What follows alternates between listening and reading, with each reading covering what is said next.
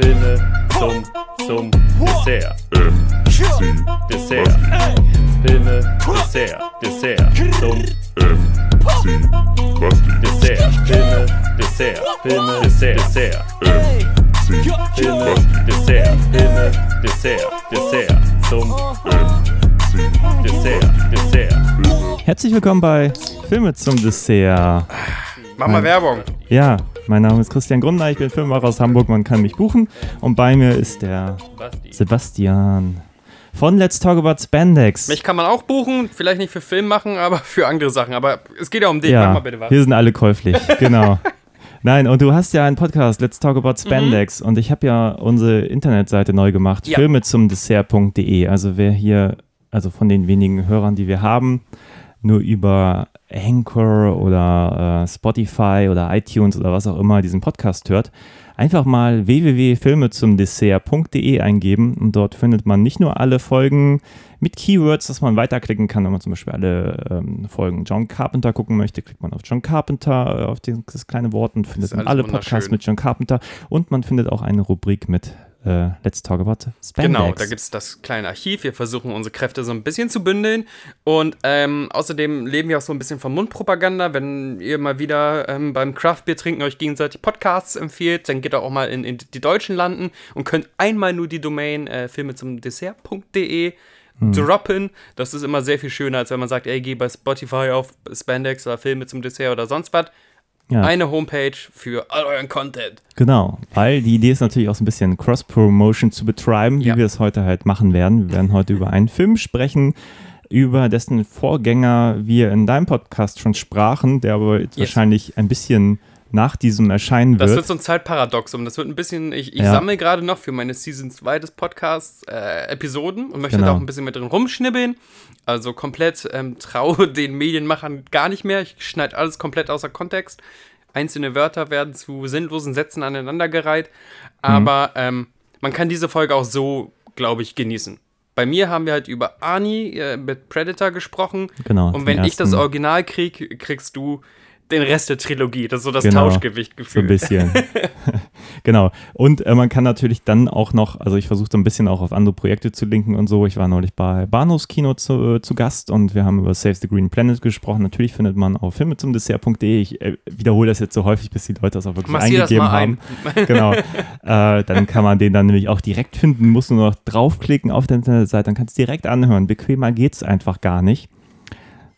Genau. Geil. Ja, mega, ne? Ja, ja. Ich glaube, die andere Werbung spare ich mir für, für die nächsten Male.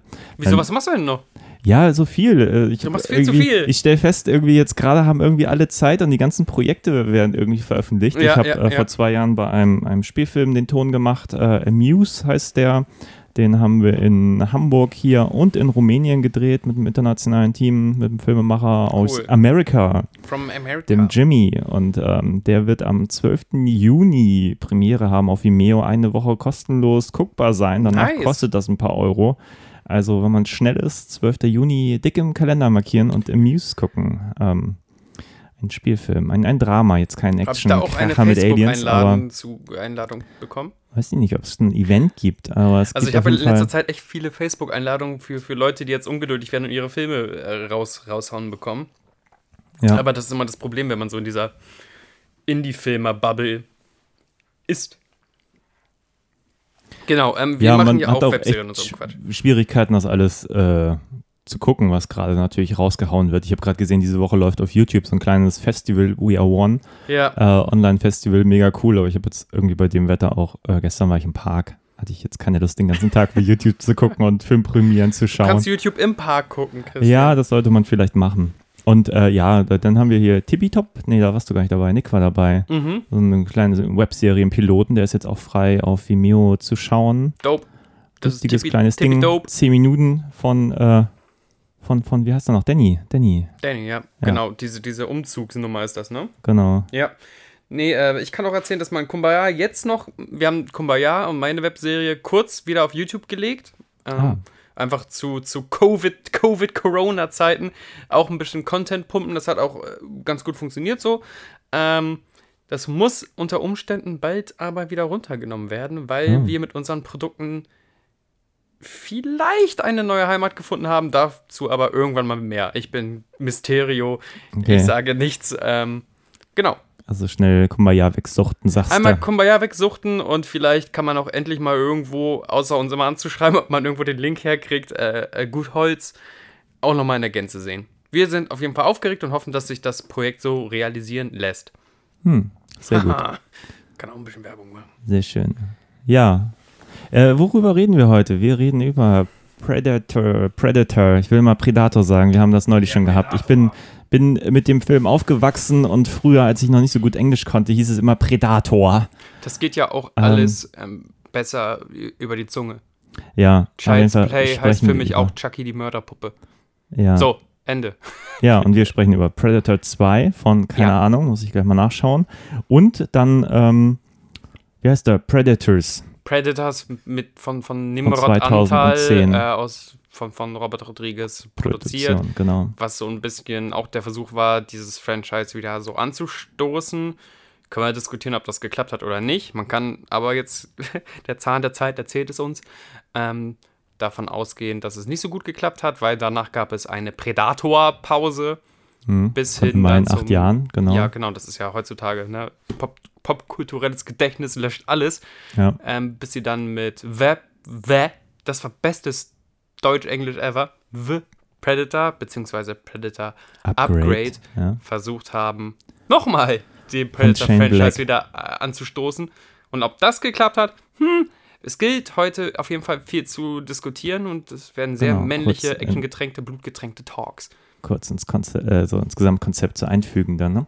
Ja, ich war, war ja ein bisschen angefixt. Ich habe eigentlich immer nur Predator 1 und 2 gekannt, Ja, bis wir letzte Woche halt, oder vorletzte Woche Predator 1 geschaut haben für Spandex. Und ähm, dann war ich so angefixt, dass ich mir jetzt erstmal in der Zwischenzeit auch Alien vs. Predator angeguckt habe von Paul W. Anderson. ja, Und äh, auch noch ganz frisch jetzt Predator Upgrade. So, da habe ich zumindest jetzt meine Idee, nachdem ich letztes Mal schon den Upgrade und den Predators, den wir heute schauen, im, im Kopf war das für mich eins, weil ich wusste, da war irgendwas, aber das kann aber auch gut wusste passieren. irgendwie, Robert Rodriguez war da beteiligt und dachte irgendwie Shane Black und Robert Rodriguez, irgendwie ist da was komisch, aber ich habe dann nicht realisiert, erst im Nachhinein, dass es ja irgendwie zwei Filme sind. Ja, Hast du ähm, den zweiten wirklich noch krass in Erinnerung gehabt? nee. Also Der zweite ist nicht so gucken- ikonisch wie der erste, ne? ich glaube, ich also ich habe früher eins und zwei geschaut und ich glaube, ich fand den zweiten mal ein bisschen langweilig. Das war so ein Film, wo du, den ich irgendwann mal geguckt habe und gedacht, äh, vielleicht bin ich jetzt nicht aufmerksam genug, aber irgendwie habe ich mir mehr von erwartet. So.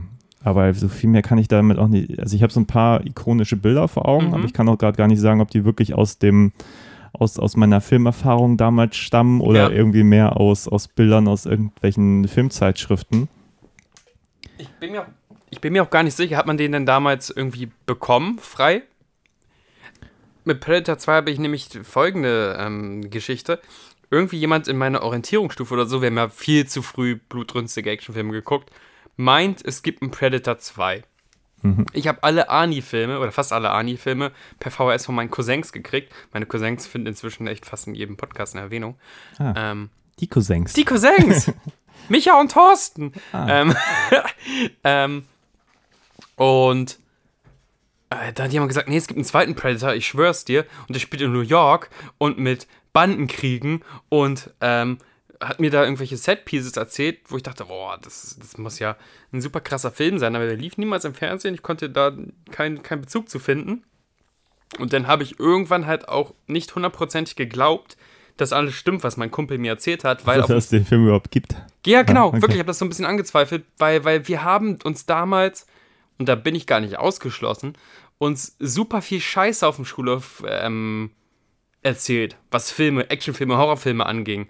Sachen, die wir auch gar nicht gucken dürfen, wo wir so getan haben, als hätten wir das geguckt oder erzählen einfach davon. Ich habe zum Beispiel irgendwie eine Szene von, ich glaube, Chucky die Mörderpuppe 3, irgendwie Chucky in der Militärakademie. Da habe ich eine Szene heimlich gesehen, dann hat mich irgendwie mein Vater irgendwie ins Bett geschickt oder sonst was. Habe aber am Montag in der Schule den kompletten dritten Akt von diesem Film erfunden. Habe den natürlich so aufgeblasen, als wäre das der krasseste Film und weil ich den kenne und ihr kennt den nicht und der war super blutig und der war super heftig, habe ich mich so, so aufgeplustert, so, so Gore-Aufplusterung. Ähm, und deswegen war, war, war Predator 2 lange Zeit ein Mysterium, bis ich ihn dann in der Videothek, von einer Partnervideothek äh, zu uns rüberschiffen konnte, den auch geguckt habe, mich auch ein bisschen angelesen habe, was denn die Presse davon hielt. Und dann hat die Presse den auch, glaube ich, nicht so ganz lieb gehabt. Gerade weil Dschungel ist wohl nicht so spannend wie Großstadtdschungel und ähm, alle Charaktere da sind halt keine. Du meinst umgekehrt. Großstadtdschungel ist nicht so interessant wie Genau, Dschungel. genau. Ja. Mein Gott, reden ist schwierig. Ich gebe mich auch schon wieder stark des, des Tagestrinkens, des Daydrinkings hin. Mhm. Äh, und dass alle, diese ganze, das ganze Action-Ensemble ist halt nicht so ikonisch wie Arnie und Jesse Ventura und Carl Revers und dass der dadurch nicht so viel Kultigkeit in sich trägt. Der wurde quasi ein bisschen dafür verrissen, ähm, so, und das ist jetzt wieder gefährliches Englisch, unremarkable zu sein. Mhm. Außer New York hat er nicht viel, weil Danny Glover ist kein Schwarzenegger, ähm, Bill Paxton ist kein Jesse Ventura, es kommt keine Minigun drin vor, die One-Liner sind nicht so zitierbar und dadurch hebt sich dieser Film nicht in so eine Kultecke. Mhm. Um da aber mal zu sehen, wie der Zahn der Zeit auch Sachen verändern kann. Inzwischen wird dieser Film aber sehr gut aufgenommen von irgendwelchen Internet-Nerds, YouTubern, Videoessayisten und Filmkritikern, die jetzt so, so nostalgische Filme wieder rausbuddeln. Die haben den Film soweit so lieb. Ja, Kannst du dich an den Predator 2 trotzdem in irgendeiner Art und Weise erinnern oder würdest du auch unterschreiben, dass er mm, unremarkable ist? Ich überlege gerade mal, wie man unremarkable am besten ins Deutsche übersetzen kann, aber es fällt mir aber nicht ein.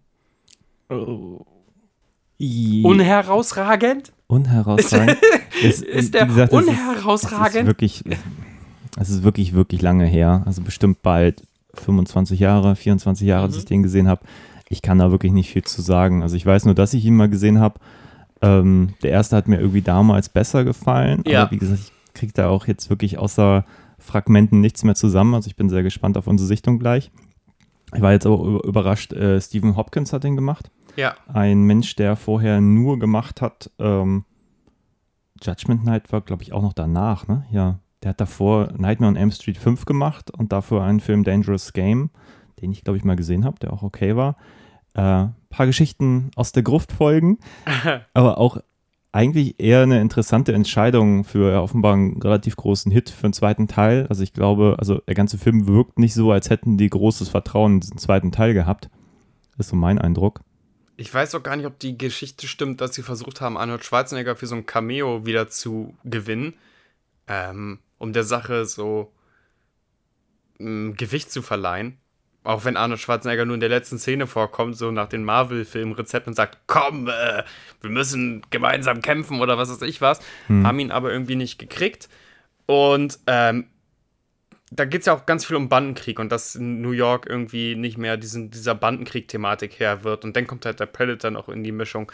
Ich finde es immer ganz interessant in Filme aus dieser Zeit, was die für ein dystopisches, urbanes Bild zeichnen. Also die Polizei hat quasi schon verloren. Die Banden haben übergenommen. So. Und das, das nennt man ja in der Literaturwissenschaft New Historicism wenn man versucht, und so versuche ich Filme manchmal zu gucken, wenn man versucht, den Film sich selber eine Zeitreise zu versetzen, wie damals die Stimmung sei, die zeitgeistige Stimmung gewesen sein musst, musste und dann so ein total depressives, pessimistisches ähm, Bild zu sehen des urbanen Miteinanders. Der Predator ist ja fast schon eine Befreiung. also der Predator ist, ist Spoiler, äh, erfolgreicher gegen die Banden als die New Yorker Polizei, die da einfach nicht mehr ankommt. Ja, konzeptionell habe ich mich jetzt auch gefragt, ob es diesen, diesen Plot noch geben muss, dieses fast schon äh, eher dystopischen in der Stadt oder ob es nicht gereicht hätte, eine normale Großstadt zu nehmen und da diesen Predator drin Ja. zu zeigen, so, weil ich eigentlich die Idee ganz spannend finde, dass der in die normale Welt einbricht als, als, als äh, Alien sozusagen und dann äh, auf Jagd macht und das natürlich in so ein Konzept äh, zu pressen, was ja ganz eindeutig wahrscheinlich auch Anleihen an äh, die Warriors und sowas hat. Mhm. Ähm, ja, ist, glaube ich, eine zeitgeistige Entscheidung. So. Das macht ein bisschen Sinn, wenn man sich den Predator wirklich als jemanden vorstellt, der die Besten der Besten jagt. Mhm. Und wenn die größten Monster sozusagen der Erde in New York, Chicago oder welche Stadt das auch immer sein soll, leben, dann kann man da den Predator drauf ansetzen. Ja. Weil das ist das größte Raubtier, diese, diese blöden Verbrecher oder, oder die New Yorker Polizei. Also da sind die Besten. Sagt man nicht auch irgendwie sowas über die New Yorker Polizei? Gibt es da nicht diesen einen Propagandaspruch? The best of the best? Dies, das? Keine Ahnung. Also Okay. ich finde, das ist aber, Lass ich, mich auflaufen, Christian, das ist, danke. glaube ich, grundsätzlich mein Problem mit dieser Predator- Predator-Reihe. also du hast da irgendwie so ein übermäßig kräftiges Alien mit fettesten Gimmicks. Äh, welcher normale Mensch soll dem denn eigentlich Paroli bieten? Ich glaube, das ist ein bisschen mein, mein Grundproblem mit dieser Reihe, so weißt du. ja, Ähm, jetzt habe ich ja frisch den Upgrade mal geguckt. Äh, da wird es dann meines Erachtens noch quatschiger, weil dann irgendwie die Waffen more advanced sind ja. und die Menschen haben eigentlich gar nichts, um da irgendwie gegen anzustinken.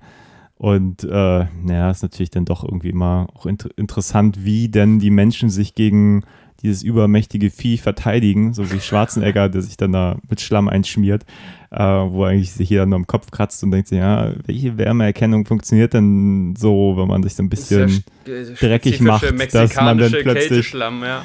damit alles äh, ausschaltet an äh, technischen äh, äh, Errungenschaften.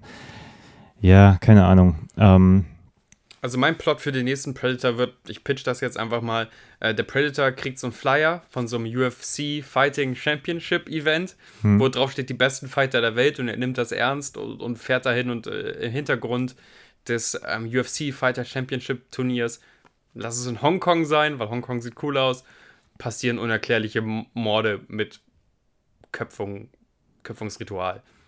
Ja. So, das ist mein Pitch. Bums. sehr gut. Ja, vielleicht müssen wir äh, später nochmal drüber reden, weil ich habe mir jetzt auch gerade äh, ja, frisch den Alien vs. Predator 1 angeguckt. Ja. Den zweiten leider nicht, obwohl nach dem, was mir erzählt wurde, weiß ich nicht, ob das so schade ist, den nicht gesehen zu haben. Aber ich fand den konzeptionell ganz interessant, weil ich den Eindruck hatte, so macht der Predator für mich fast mehr Sinn. So, ja, es ist ja die äh, im ersten Alien vs. Predator hast du ja diese diese Pyramide da Ja. irgendwo im ewigen Eis Ja. und dann äh, erfahren halt die Menschen, die sich diese Pyramide angucken, dass äh, der Predator das offenbar als Ausbildungslager nutzt und dann haben sie da so ein, so ein äh, Alien, was da über Jahre, irgendwie Jahrzehnte, Jahrhunderte eingefroren wurde Ja. und, und dann sozusagen dann seine Eier ausspucken darf und sich vermehrt äh, mithilfe der Menschen, die diese Pyramide aufsuchen, um dann den Nachwuchs der Prädatoren ähm, auszubilden. Mhm. Genau, es ist quasi ein Ausbildungslager für Prädatoren, die dieses Alien nur nutzen, um sozusagen eine Gefahr zu schaffen, um halt, ja, ähm, Das war auf jeden Fall über der Woche ein sehr interessanter WhatsApp-Dialog, den wir hatten, weil ich ja gemeint habe, ich bin da, äh, habe ich auch in meiner Folge Let's Talk About Spandex jetzt zu finden bei filmezumdessert.de. Ähm, ich habe ja gemeint, so, ich finde den Predator gar nicht so stark, wenn man seine Hintergrundgeschichte und seine Rituale zu krass äh, auserzählt. Und ich glaube, ich habe auch gegen diese beiden Filme gehatet. hm, Extrem, weil ich meinte, die schwächen sowohl des Alien-Franchise als auch den Predator-Franchise. Und dann hast du halt WhatsApp und auch sehr, sehr triftige Gründe gefunden, warum der Film durchaus neben einem Unterhaltungswert irgendwie für dich Sinn macht und eine Bedeutung ist und so. Und das fand ich ein interessanter Dialog. Schade, Ja. dass wir den nicht einspielen können, aber Ja. ähm, dass du auf einmal so ein, so ein Verteidiger von Alien vs. Predator wirst. Also ich hatte großen, große Freude an dem Film. Also ich muss sagen, der Anfang ist halt äh, Downer. Also es gibt diese erste Eröffnungsszene, die halt echt nicht geil inszeniert ist. Die irgendwie so, dann fliegt am Schluss nochmal so ein CGI-Alien irgendwie in Richtung Kamera und denkt so, Ja. ah, ernsthaft, auf dem Level findet jetzt dieser Film statt. Dann braucht der Film relativ lange, um diese wirklich bisschen bescheidene Grundkonstellation zu erklären, warum die da jetzt zur Pyramide fahren und bla bla bla alles relativ uninteressant. Die Charaktere sind jetzt auch nicht so super spannend geschrieben und ich glaube, das ist das auch, was man vermisst, wenn man zum Beispiel Aliens oder Alien im Kopf hat mit Ja. Sigourney Weaver, die halt wirklich eine starke Frauenrolle ist. Und da hat man dann, ich weiß gar nicht, wie ihr Name ist, äh, zwar auch eine Frauenrolle reingeschrieben, die auch ein bisschen stark sein darf, aber die halt auch ziemlich vergessenswert ist, muss man auch dazu sagen. Und vor allem dann diese Freundschaft zum Predator ist halt irgendwie alles nicht so geil. Das ist ja auch was, was du kritisiert hast. Ähm, Ich finde es halt niemals stark, wenn man einfache Konzepte und eine einfache Lore, die aber gut verständlich ist und irgendwie auch clever ist, bis ins Detail auserzählen möchte. Das finde ich immer, immer, das, das schwächt immer dein, dein Franchise. Ja. Und tatsächlich haben wir ja auch in diesem WhatsApp-Dialog dann irgendwann drüber geredet, dass denn ja mit diesen anderen Alien-Filmen Prometheus und Schmometheus, wie heißt denn der andere?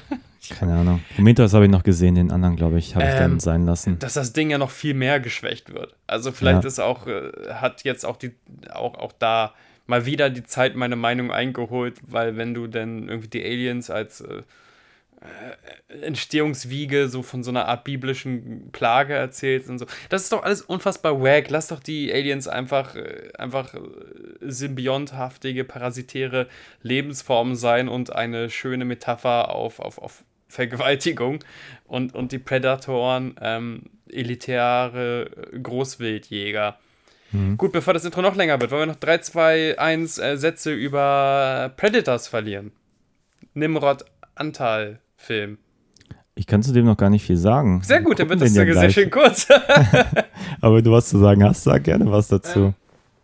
Ich glaube, ich, ich, glaub, ich habe in unserem Podcast, den man ja hören sollte auf filme zum Dessert.de, ähm, Ich muss schon- dazu sagen, gestern fragte schon eine Freundin, die hatte, auf, äh, weil ich ihr erzählt habe, ähm, Ja. dass wir den besprochen haben, hat sich gestern Predator 1 angeguckt Ja. und äh, sch schrieb mir dann gleich eine WhatsApp-Nachricht, äh, sie kann den Podcast nicht finden, weil du ihn noch nicht released Oh nein, hast. ja. Ich, Du hättest gestern schon eine Hörerin Ja, gehabt. verdammt, ja, dann muss sie, äh, Grüße gehen raus, Shoutouts, dann musst du sie anschreiben, wenn ich die Dinger fertig geschnitten habe. Ich schneide gerade drei gleichzeitig und ich Okay. verhattel mich in meinen Sachen so. Aber ähm, ich bringe wahrscheinlich, jetzt haben wir, jetzt kratzen wir an Juni. Anfang Juni bis Mitte Juni kommen die ersten Folgen mit Gewalt rausgeknödelt. Ich habe jetzt noch einen Termin, den ich wahrnehmen möchte und dann habe ich genug auf Lager, dass ich Sachen raushauen kann. Egal. Ähm, ich habe dir in meinem Let's Talk About Spandex Podcast ja erzählt, es gibt diese eine tolle Batman-Comic-Geschichte, wo zehn der besten Killer der Welt auf Batman ähm, angesetzt werden. Und das motiviert einen Predator auch nach Gotham City zu fahren, weil der, der sucht sich halt Eliten raus. Ne? Und wenn es die zehn besten Killer auf einem, auf einem Jagdgebiet geht, dann geht er dahin. Und das fand ich als Idee damals, als Comic wahnsinnig cool. Also als Comic auch wahnsinnig cool umgesetzt. Der Comic ist auch sehr viel älter als 2010. Und deswegen hat mich damals gefreut, dass dieses Konzept, zehn Supersöldner auf einem Platz zu sammeln, so, so schon ein bisschen die, die Kirschen von der Torte quasi in einen Dschungel zu werfen. Diese Metapher klappt nicht so hundertprozentig, ist egal, ich benutze sie trotzdem. Dass ich das als Konzept eine konsequente Fortführung finde. Mhm. Und dann kommen die aus international verschiedenen Backgrounds und so. Und was macht einen krassen Killer aus? Oder welche Skills muss der haben? Und können die sich ergänzen? Das ist auch so ein bisschen so ein Rollenspielsystem, von wegen die Klasse des Samurais gegen einen Predator, die Klasse des Superkriegers, des Barbarens gegen einen Predator. Hast du nicht gesehen. Das finde ich tendenziell gut. Ob das geklappt hat, das können wir gleich mal diskutieren. Okay. Aber äh, rein Aber nur Idee, so Interesse halber, was waren denn die anderen Superkiller, also neben Predator und äh, Batman? ähm, es gab einen Typen von der italienischen Mafia, der super erfahren ist. Okay. Das fand ich, äh, denn äh, ich muss an den Comic zurück. Dann gab es natürlich auch so einen Typen, der super stark ist, so, so ein Hells Angel Biker-Typ. Dann dann Sniper-Typ, äh, Frauen, die natürlich immer viel mit Nahkampf oder Giften zu tun hatten. Ähm, ein Bombenleger, der ähm, versucht, das ist ein bisschen, kennst du Batman Returns, kennst du ja wahrscheinlich, ne? Wer Returns? Batman Returns. Ah ja, ja. Äh, das fand ich cool, dass der Comic da so ein bisschen aufgegriffen hat, auch dass, dass das ja tendenziell für, für Mörder oder Attentäter oder so riesengefundenes Futter ist, wenn das Batmobil irgendwo parkt. Du hast dieses sehr auffällige Auto und gerade heute in Zeiten des Social Media Dings wäre das ja total durch Livestreams durchgegangen und der Typ ist einfach so lange durch die Stadt gefahren, bis er irgendwo das Batman-Mobil gesehen hat und wollte es halt hochjagen. Ähm, genau, solche Killer waren das. Und die waren alle jahrelang erfahren, hatten Aber Sachen. tendenziell Menschen plus dann ein. Ja, genau, das Predator. waren keine okay. Superschurken. Das waren wirklich Killer. Und Okay. das finde ich, oder Jäger, Assassine, was weiß ich was. Und die gegen den Predator zu stellen, finde ich als Idee konsequent. Mhm. Fände ich konsequenter als, keine Ahnung, Predator, ach, New York hat mir schon, Dschungel hat mir schon, jetzt bringen wir Predator in der Wüste? Ich weiß gerade gar nicht, haben wir das im letzten Podcast erwähnt? Da hatte ich, äh, hatte ich irgendwie den Vorschlag, man hätte eigentlich die Überlebenden aus den bisherigen Predator-Filmen nehmen sollen und äh, die nächsten Predatoren kommen, um die nochmal sozusagen zu attackieren, weil das Ja. sozusagen die sind, die schon mal ihresgleichen abgeschlachtet haben. So. Pass auf, und jetzt holt uns die Videospielbranche ein. Das ist noch nicht passiert, als wir den Podcast aufgenommen haben, ich schwöre. Okay. Aber, ähm, es gibt ein Spiel, was ja interessant ist, weil es bedeutet, dass die Menschen noch ein Verlangen, ein Begehr nach Predator haben. Das heißt Predator Hunting Grounds. Ist so ein Okay. Online-Shooter, fünf Leute spielen Menschen, einer spielt den Predator und ähm, die müssen durch den Dschungel wetzen. Und der Predator ist natürlich todesüberpowered. Die müssen zusammenspielen, sonst kommen sie da nicht raus. Okay. Und was macht der, was macht, was nimmt jetzt sich die, die ähm, Videospielfirma für, für Vorbilder? Die haben jetzt eine Arne Schwarzenegger-Erweiterung rausgebracht. Ja, Jetzt okay. kann so Arnie spielen und ich hoffe, dass sie auch eine Danny Glover-Erweiterung rausbringen. Okay. Äh, und dass sie dann als spielbarer Charakter vielleicht mit extra Fähigkeiten oder so auch noch eingesetzt werden können. Also die Leute lieben den Predator, verdammte Axt. Ja, ich, wie gesagt, ich war auch nach dem ersten angefixt, mir jetzt mal andere Filme aus der Reihe noch anzugucken, die ich bislang einfach äh, sträflich vernachlässigt habe. Ja, ja. Also von daher sehr gespannt, wie jetzt auch das Rewatching von Predator 2 funktioniert. Predators habe ich noch nicht gesehen, der dann danach nie? kommt. Nee, noch nie. Wow. Wow. Aber wie gesagt, auch, wie gesagt, äh, Alien vs. Predator und auch jetzt Predator Upgrade auch noch nicht. Also das war jetzt alles ganz frisch. Oh, ich habe das Gefühl, ich habe da so viele Gefühle zu, wir könnten da so unfassbar abnörden. Du musst mich, glaube ich, einfangen. Nur zu. Also ich äh, glaube, da ist auch viel, viel, über was man reden kann. Also jetzt Alien vs. Predator hatte ich auch meine Freude dran, muss ich sagen. Allein, weil ich auch äh, Paul W. Anderson schätze. Nicht Ja. alles, was er gemacht hat, aber das ist schon ein, wie ich finde, sträflich vernachlässigter Regisseur. Der ich glaube einfach, dass für das, sorry, wenn ich dich unterbreche, tut Ja. mir leid, aber für das, was er will, ist halt wahnsinnig gut. Ich finde das immer so richtig krass unfair, wenn der angegriffen wird, wegen, oh, der macht diese Resident Evil-Filme oder diesen. Ja, und die sind teilweise, gerade einige der Fortsetzungen, die sind so unfassbar gut, aber die kommen natürlich nur noch, äh, ja, im, im äh, in der Nerdwelt vor, weil Ja. normale Menschen sich halt die x-te Fortsetzung, die ja auch, äh, wir haben eben drüber gesprochen, ja auch nicht mal mehr an der, die, die Teile werden ja nicht mal durchnummeriert. Man sieht Ja. nur noch Resident Evil Extinction oder Resident Evil Schieß mich tot. Schmeck, schmink, sch- Und Ja, man weiß auch nicht sehr mal mehr, in welchem Titel, Teil ja. der Reihe man ist. Man sieht immer nur Mila Jovovich auf, auf dem Cover Ja. in irgendeiner anderen Pose, wenn überhaupt in einer anderen Pose. Ähm, und man weiß, sie sind auch verheiratet und äh, Ja.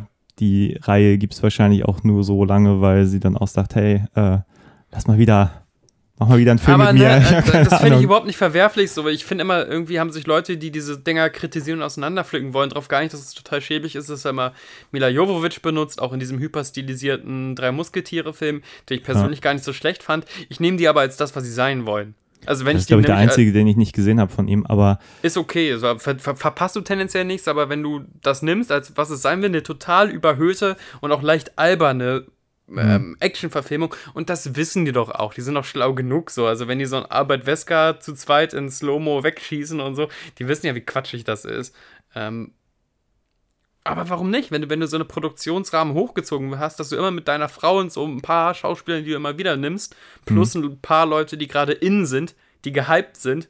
Das hat nicht bei den Resident Evil-Filmen auch kurzzeitig der Mensch vom Prison Break mitgespielt und so. boah, keine Ahnung. Nein, so, so ein Glatz, Glatzboy.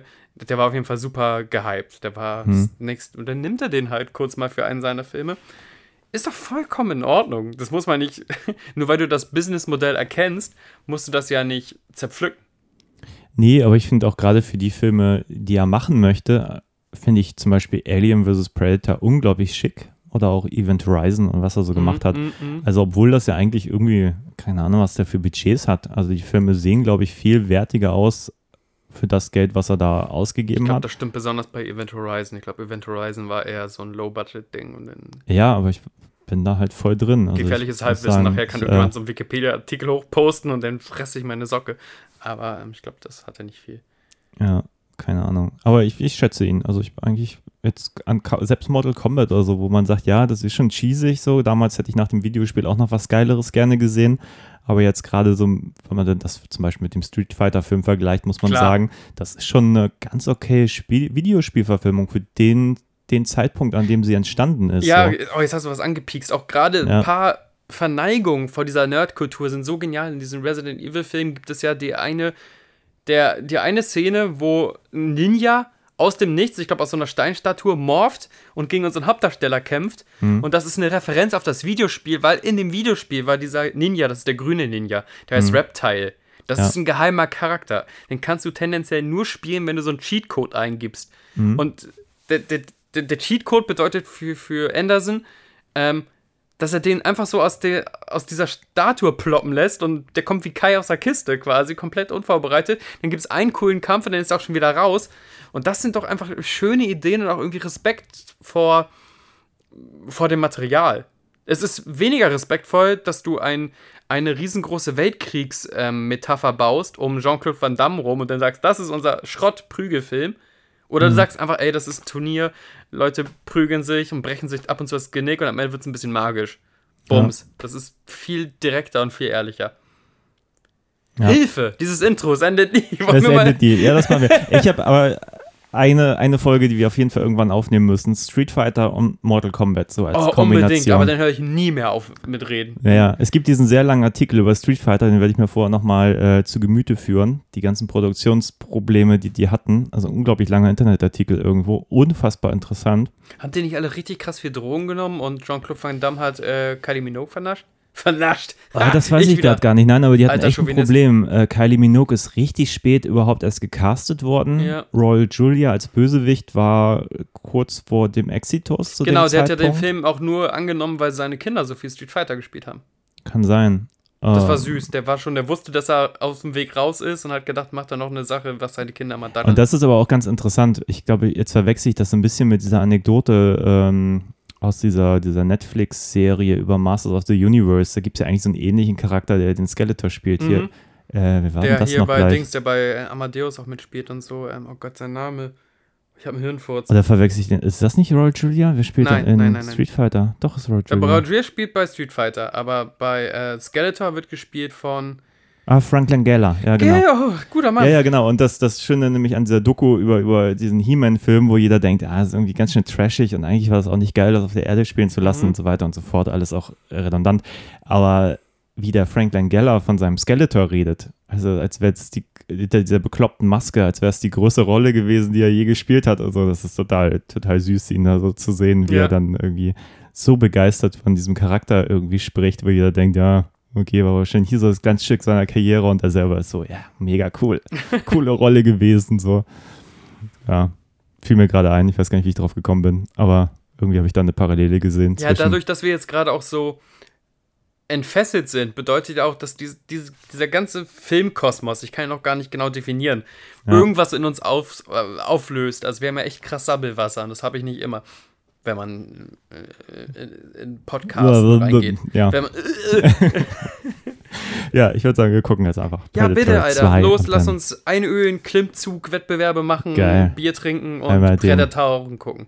Einmal den Bizeps nochmal vors Mikrofon halten. okay, machst du eine Transition? Mach mal eine akustische Transition.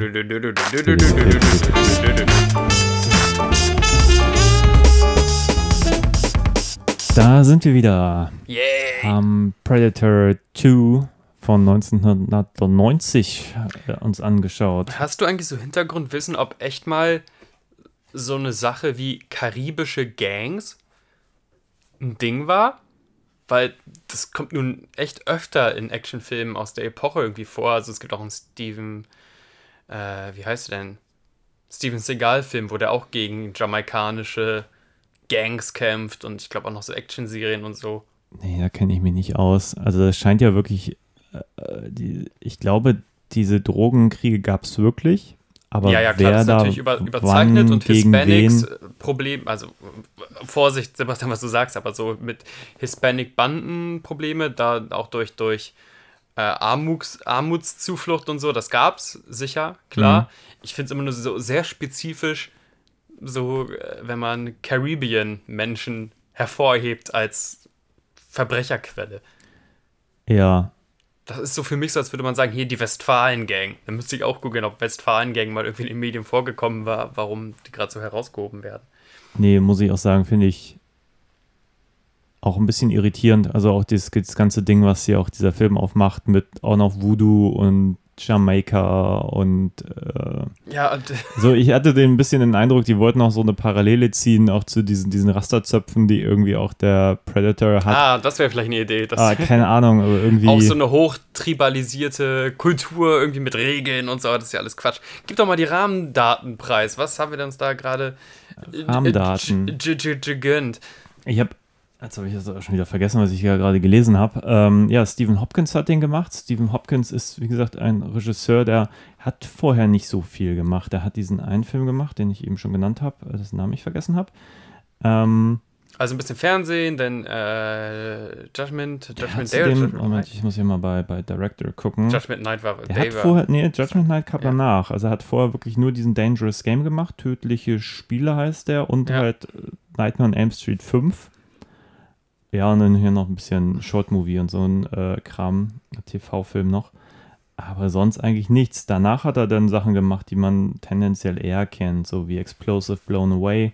Das ist hier mit Jeff Bridges, glaube ich. Genau, Ähm, Tom Lee Jones als äh, Ex-IRA-Bombenleger-Typ. Lost in Space, äh, Geist in die Dunkelheit, das war, glaube ich, mit Val Kilmer und Den Michael finde ich, glaube ich, Douglas. gar nicht schlecht. Ich glaube, für den habe ich ein Herz, aber ich habe den ewig lang nicht gesehen. Ja, und dann irgendwann relativ viel Serie, ne, die man auch so kennt. 24 war dabei, 24 Legacy, Mhm. äh, Californication, jetzt Dark Tower, so eine Miniserie dazu.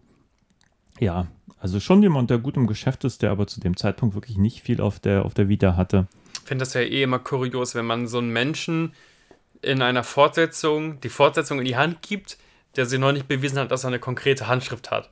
Gerade wenn der erste Teil von so einem Altmeister gefilmt wurde. Aber hey, wollen wir mal ähm, in die Handlung springen, damit das nicht ganz so ein unfokussiertes Das Gebrabbel können wir wird? gerne machen. Möchtest du die zusammenfassen oder wollen wir die einfach vorlesen irgendwo her? Äh, wenn du irgendwo eine Summary hast, die das besser und konzentrierter machen kann als ich. Ja, jetzt IMDb ist natürlich Englisch. Ähm, nee, lass uns die gern, gern äh, aus dem Stand, weil ich mir auch nicht sicher bin. Äh, da, da bin ich bin immer ja gerne so nach dem Motto, wenn man versucht, die Handlung zusammenzufassen, dass ich dann immer sage, genau das ist das Problem des Films. Genau, Und da werden wir, glaube ich, ganz schnell hinkommen. Weil worum geht's? Bandenkriege, Genau, also erstmal ähm, Klarstellung, ich habe ja irgendwie von Ostküste geredet, irgendwie äh, New York oder Chicago, das ist aber LA, unser Hauptstandort ähm, in dem Film. Ähm, LA wird von einem, na, von einem epischen Bandenkrieg heimgesucht, äh, Kubaner gegen äh, Jamaikaner und die Special Force der LAPD ist irgendwie zwischen den Fronten und gleichzeitig murkst irgendein un, eine unbekannte Partei Mitglieder dieser Banden weg. Und äh, man erkennt ein Muster, nämlich dass Leute immer so komisch aufgeknüpft sind und Gliedmaßen tendenziell fehlen könnten und so weiter und so fort. Dann kommt die Regierung, Anzugträger, da sind wir immer ähm, ein bisschen auf Acht. So, da muss man ein bisschen hinterfragen, was die eigentlich wollen.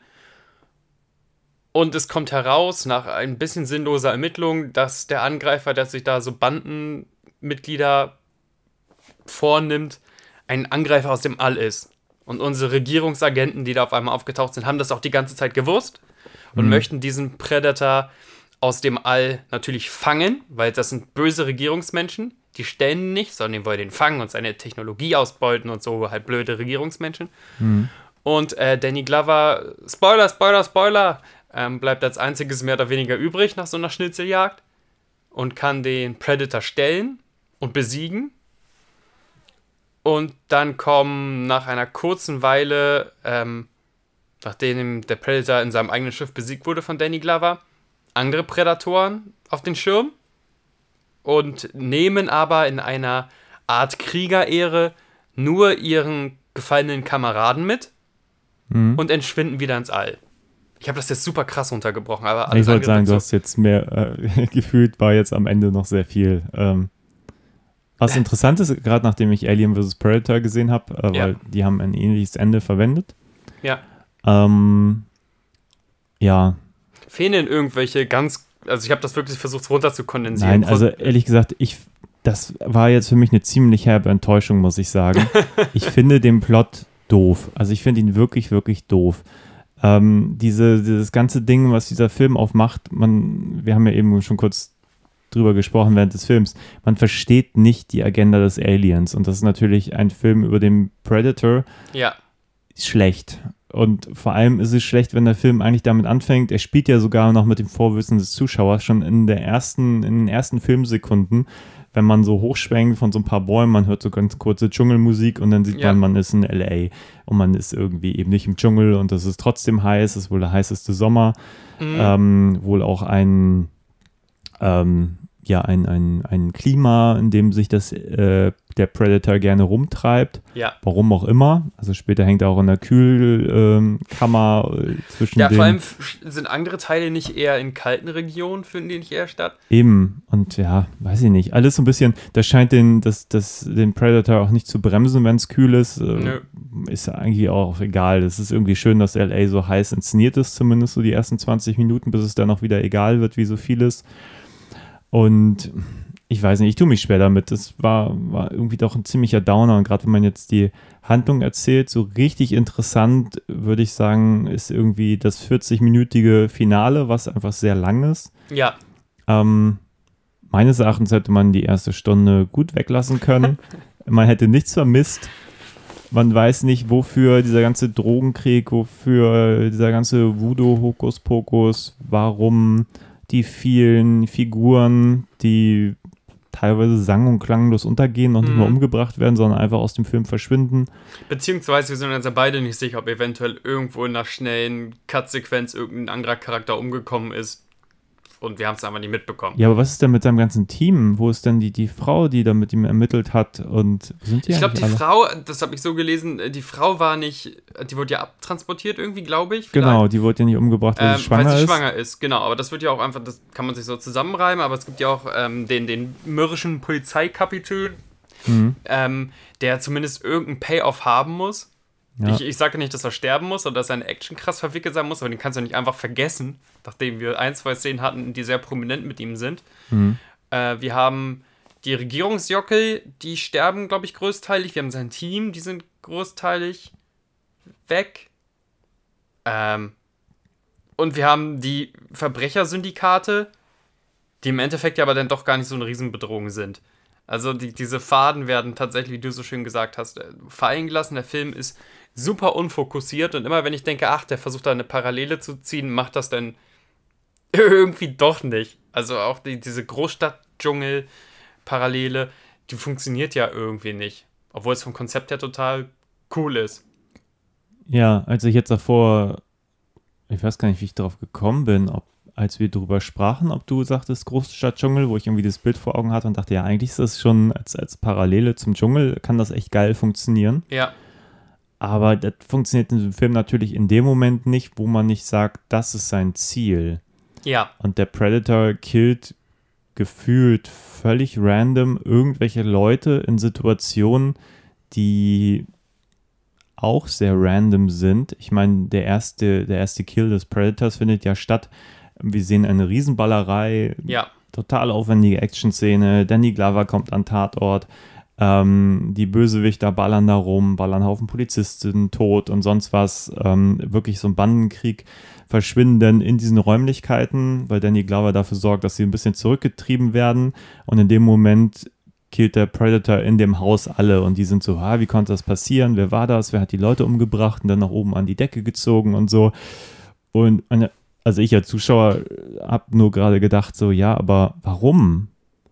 Warum? Richtig. Also, weißt du, die schießen sich eh alle tot. Was, was hat der Predator da zu suchen? Oder warum ausgerechnet die? Und dann geht es halt so weiter. Der Predator folgt irgendwie offenbar auch unserem, unserer Hauptfigur und man fragt sich nur, warum. Also Ja, aber auch gleichzeitig nicht, weil er gleichzeitig auch dann irgendwo ganz am anderen Ende der Stadt Genau, und er ziemlich bringt andere gezielt- Leute um und dann hängt er offenbar immer an jedem Tatort auch noch Stunden ab, um dann Ja. den, der da nochmal hinkommt, auch noch umzubringen. Oder irgendwann attackiert er eine U-Bahn und man fragt sich nur, warum? Und Ja, und wie, what wie is happening wie why is it happening? Das Genau. waren so die Fragen, die sich mir den ganzen Film über gestellt haben. Das Ding ist, dass mit den, am Anfang mit, der, mit dem Setpiece hätte ja rückwärts wirkend noch irgendwie Sinn gemacht, hätten wir irgendwie erzählt, dass einer von diesen, also die Hispanics werden zurückgetrieben von Danny Glover, wäre einer von diesen langhaarigen, kokainsüchtigen Superleuten, äh, einer der Anführer gewesen oder einer der Generäle der kubanischen Mafia oder so, dass der Predator schon irgendwie weiß, welche, jetzt Achtung, äh, welche Leute davon die Alpha-Männchen sind. Und die sucht er sich ähm, speziell. Ja, Also er, er, aus irgendeinem Grund kann er ganz gut die menschlichen ähm, Parteien lesen und sucht sich da die, die guten Trophäe, Trophäenschweinchen raus. Das ist aber in dem Falle nicht so, weil später greift er quasi komplett random äh, irgendwelche Straßenpunks an und, und Leute, die ihm irgendwie klar nicht gewachsen sind und er verlässt auch die, die, die Jagdhoheit, also die, die Jagdvorteil, den er hat, indem er da irgendwie in die U-Bahn-Schächte hineinläuft und das ist alles so, so krass unnachvollziehbar und später, wie, wie du ja gesagt hast, scheint der Predator auch irgendwie Glover zu verfolgen, Mhm. aber das wird ja auch nur behauptet. Also er Ja, macht der- das, der klar, Gary aber, aber Gary Busey sagt Charakter sagt, nur, kurz, er, ja. er, er beobachtet dich schon die ganze Zeit und du bist der, um da wieder eine Parallele zu ziehen, du bist der Löwe. Wenn das ein Trophäenjäger ist, dann ist Danny Glover der Löwe. Und ich denke mir halt so, das war mir noch nicht ganz klar, warum Danny Glover jetzt der krasse Löwe ist äh, von in die, diesem Bandenkrieg. Beziehungsweise der Bandenkrieg, der wird ja einfach auch nur behauptet, der ist dann ja weg. Also irgendwie Hauptrastermann wird, wird geköpft. Oder einer der Hauptrastermänner. Dann bricht scheinbar das ganze organisierte Verbrechen zusammen, wenn man einen so platt macht. Ähm, und die Hispanics werden ja auch nicht weiter mehr erwähnt. Voll, voll komisch, dass so Sachen einfach wirklich wie lose Handlungsfäden einfach so Ja, weggezogen werden. Aus dem Film gezogen. ja. Und der Film ist, glaube ich, nicht gut zitierbar. Deswegen ist er so wenig ikonisch. Der andere Film hat ja wirklich mit Sprüchen um sich gekloppt, die du auf T-Shirts drucken könntest. Ja, er zerfällt auch, finde ich, sehr. Also ich habe jetzt eins der Zitate, die ich im Vorfeld kurz in der IMDb gelesen habe, war das mit Want Some Candy, aber Mhm. das ist ja das, was der Junge sagt. Also das ist ja noch nicht mal irgendwie ein kerniger Spruch, das Ja. ist ja, Ja. funktioniert ja nur, wenn man dieses Bild im Kontext sieht von dem Jungen, der diesen Predator vor sich sieht Bonbon und anbietet. ihm ein Bonbon anbietet. Das ist auch nur so semi-witzig, muss ich gestehen. Ja. Ja, Der hat halt auch nicht diesen doppelten Boden, ne? Also der Film hat nicht den doppelten Boden, dass man als Zuschauer weiß, natürlich ist das Käse hoch 8, wenn da Carl Weathers und äh, Arnie sich da äh, grüßen und dabei die Muskeln dermaßen anspannen, dass die fast den Bildschirm platzen lassen. Das hat dieser Film ja irgendwie alles nicht, diese, diese, diese, dieser doppelte Boden zum Trash hin. Zumindest Nee. lese ich das nicht so ganz Ich klar. habe auch ein, zwei Mal gedacht, also gern ich Danny Glover mag und so schlecht, also so wenig schlecht ich ihn finde, also ich finde, er macht durchaus eine ganz, eine ganz gute Figur, ja, desto wenig sehe ich ihn eigentlich in dieser Rolle, die er eigentlich verkörpern müsste. Also ich glaube, er müsste halt eigentlich, damit der Predator wirklich auf ihn aufmerksam wird, müsste er voll das krasse Alpha-Männchen sein. Er müsste Ja. wirklich jemand sein, der so wirklich überzogen wie ein Schwarzenegger aus seinem Polizeiwagen steigt und weißt du, so ein bisschen die, Aufmerksam eben die Aufmerksamkeit des Aliens auf sich zieht in dem Moment. Ja. Dann würde sich das für mich erklären, was denn später passiert. Aber dadurch, dass er ja offenbar irgendwie eine moralisch völlig integere Person ist und irgendwie nur immer behauptet wird, dass der irgendwie so unlautere Mittel einsetzt, ähm, da- Ja. das erzählt mir der Film irgendwie nicht. Er ist irgendwie der korrekte Polizist so, äh, soweit das so Filmbereich korrekt ist, so das Erste, was er macht, er fährt seinen Wagen zu Schrott, aber da sind jetzt gefühlt keine Polizisten, die das irgendwie anders machen würden, Mhm, sage ich mhm. mal. Schwierig, also Ja, guck mal, wir müssen ja mal sehen, wie wird denn das Team von, von Arnie im ersten Film installiert?